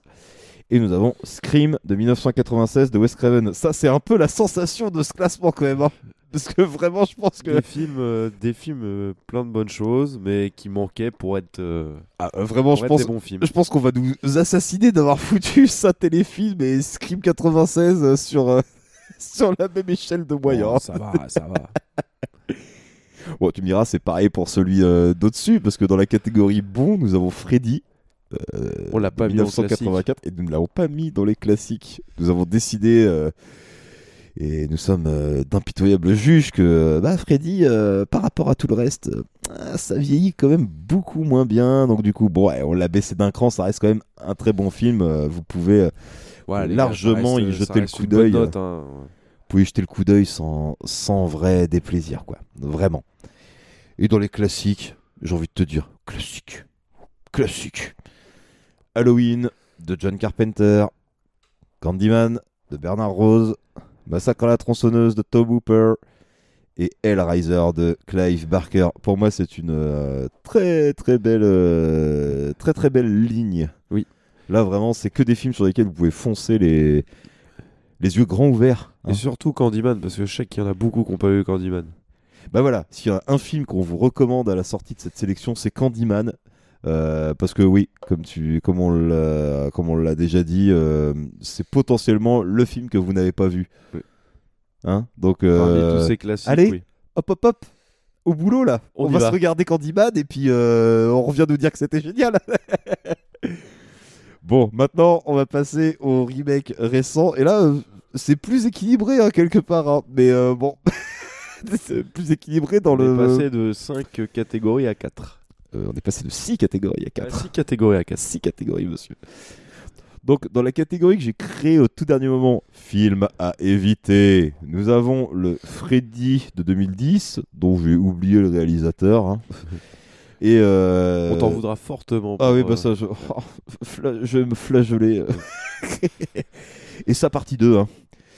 Sa partie 2 hein, d'Andrés Muschietti. Et j'ai même envie de vous dire que sa partie 2 est encore plus honteux que euh, le Freddy de 2010. C'est vous dire. Ça se vaut, ça se vaut. C'est vous dire. Non, non, non, c'est pire. C'est Oh, pire. je Ne- sais pas, Ne l'écoutez pas. Il aime pas, il aime pas Massacre à la tronçonneuse Les, 2022. les deux, euh, les deux sont vraiment affreux. À qui vous faites confiance? Qui est le host de cette émission Ah bah Bordel? voilà. Et jamais faux en l'autorité. Bon, dans les mauvais, pas de grosses surprises. Nous avons classé le Scream de 2021 avec ses doubles réalisateurs, dont j'ai aussi oublié le nom. Hein. Dire, voilà, dès que c'est mauvais, moi je suis pas très fort en nom. Euh, Candyman de Nia DaCosta. Elle, j'ai retenu son nom parce que futur Marvel et machin, et du coup, bah, on attend de voir ce que ça va donner. Son futur film tout lisse là. Ça promet. Voilà. Et Resident Evil de 2021 par le gars de Stranger Prey, euh, Prey- Prey at Night là. 2021, euh, mauvaise pioche. Hein. Ouais, pas une bonne année euh, 2021. Mais Ouais. bon, il y a un film qui nous rattrape un petit peu le truc dans la catégorie moyen de 2021 qui est Halloween Kills. Le mal meurt ce, ce soir. Le mal meurt ce soir Le mal meurt ce soir Le mal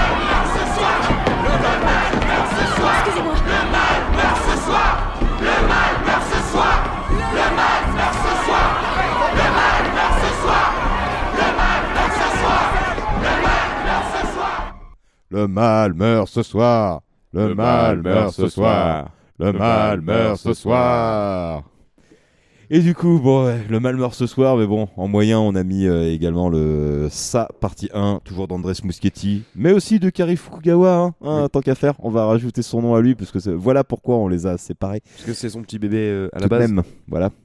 Le massacre à la tronçonneuse de 2022, qui à mon grand malheur finit dans les moyens, je l'aurais bien mis dans les bons, mais T'as déjà été euh, très capricieux. j'ai trouvé euh, une opposition de taille T'as déjà face à été moi. très capricieux. Il est au même niveau que le Hellraiser de 2022, pour lequel on a souligné quand même beaucoup de qualités, euh, mais des défauts un petit peu gros- trop présents. pour, Grosse forme, mais manque de fond. C'est ça, vraiment le, le problème vient du fond. Et là, on, on- on arrive quand même sur des trucs euh, qu'on nous aurait peut-être pas cru capable, tu vois, de dire des, des bonnes choses, de, Ouais, de remakes de, de films, de sagas qu'on connaît depuis un certain moment, hein. mais dans la catégorie des excellents films, et qui pour moi peut-être même sont amenés à devenir, peut-être, hein, euh, peut-être, voilà, c'est l'avantage de, de tenir un podcast et de peut-être dire des bêtises, peut-être des futurs euh, classiques de, de l'horreur de ces années-là, qui sait Qui sait Qui sommes-nous pour On juger Nous, on vous le recommandera en tout cas. Voilà, on vous recommande Vendredi 13 de, 2010 de 2009, j'allais dire 2019, maintenant on aimerait bien, euh, mais 2009 de Monsieur Nispel. Ah, vraiment, Marcus, euh, tu, tu nous as quand même pas mal régalé euh, sur, tes, sur tes remakes. Mon euh. Marcus, sache que ton massacre à la tronçonneuse de 2003 aurait, je l'aurais classé exactement au même rang. Pff, je t'en aurais empêché parce que euh, si c'était le cas, je- il aurait fallu créer une catégorie au-dessus pour le massacre à la tronçonneuse. Non, non, non, non, non, non, non, non, non, non, faut arrêter les conneries là. Non, non, non, c'est vous qu'il faut arrêter les conneries, monsieur. Là, ça suffit, ça suffit. Et du coup, la grosse, la grosse surprise, hein, la grosse cote, euh, vraiment, qui aurait pu penser qu'il se retrouverait là au tout début de, de l'émission? Et ben, c'est le Chucky de 2019 de Lars Klevberg. beaucoup premier film, et ben, monsieur, euh, chapeau bas, félicitations. J'espère qu'il y aura l'occasion d'en faire un, deuxième opus, au moins, pour nous, régaler. Et euh, bah, si vous êtes, euh, comment dire, euh, tenté par le visionnage de ce film, foncez absolument déjà, parce que nous on vous dit que c'est très bien. Et on vous en a pas tout à fait parlé, parce qu'on, je pensais conclure un petit peu l'émission là-dessus aussi. C'est qu'on a une nouvelle série en fait, Chucky qui est, qui est diffusée en ce moment, qui attaque sa, sa saison 2. Et tous les retours sont assez dithyrambiques. Ouais. Euh, Est-ce que Chucky serait en train de faire un gros revival euh, ces derniers temps et peut-être de se réimposer comme une figure euh, majeure de, bah, de l'horreur, de la comédie horrifique tout du moins?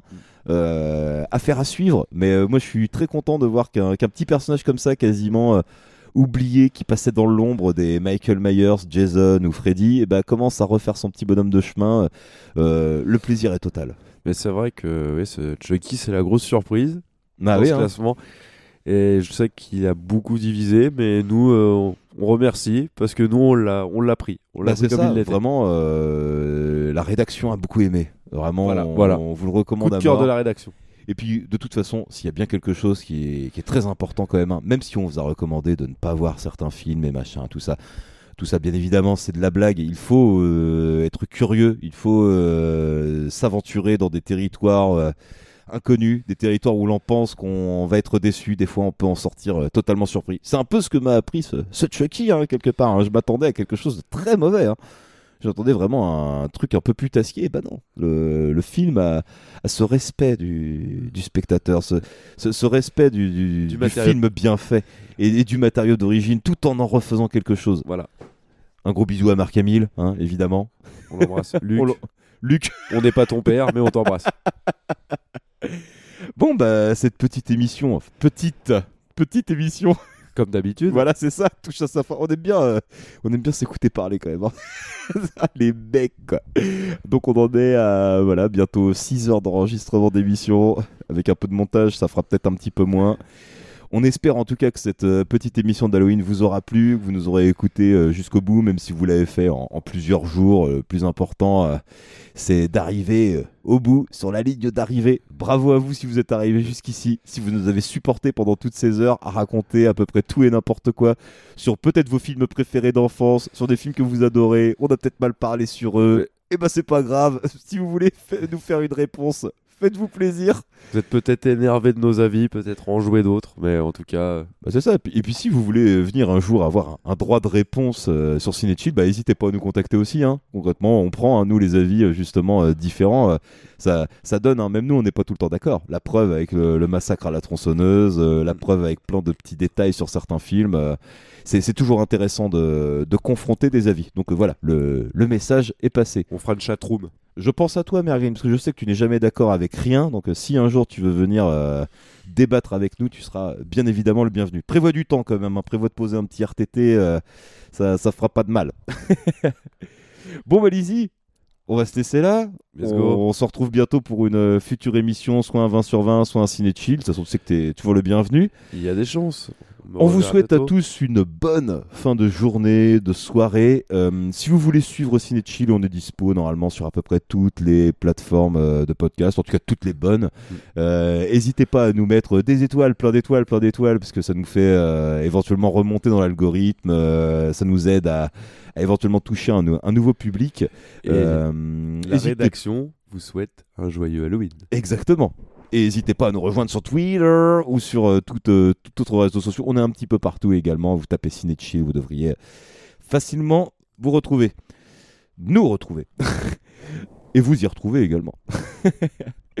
Donc du coup, bah, je vous, on vous souhaite une bonne euh, fin de journée, de nuit, qu'importe quand vous écoutez.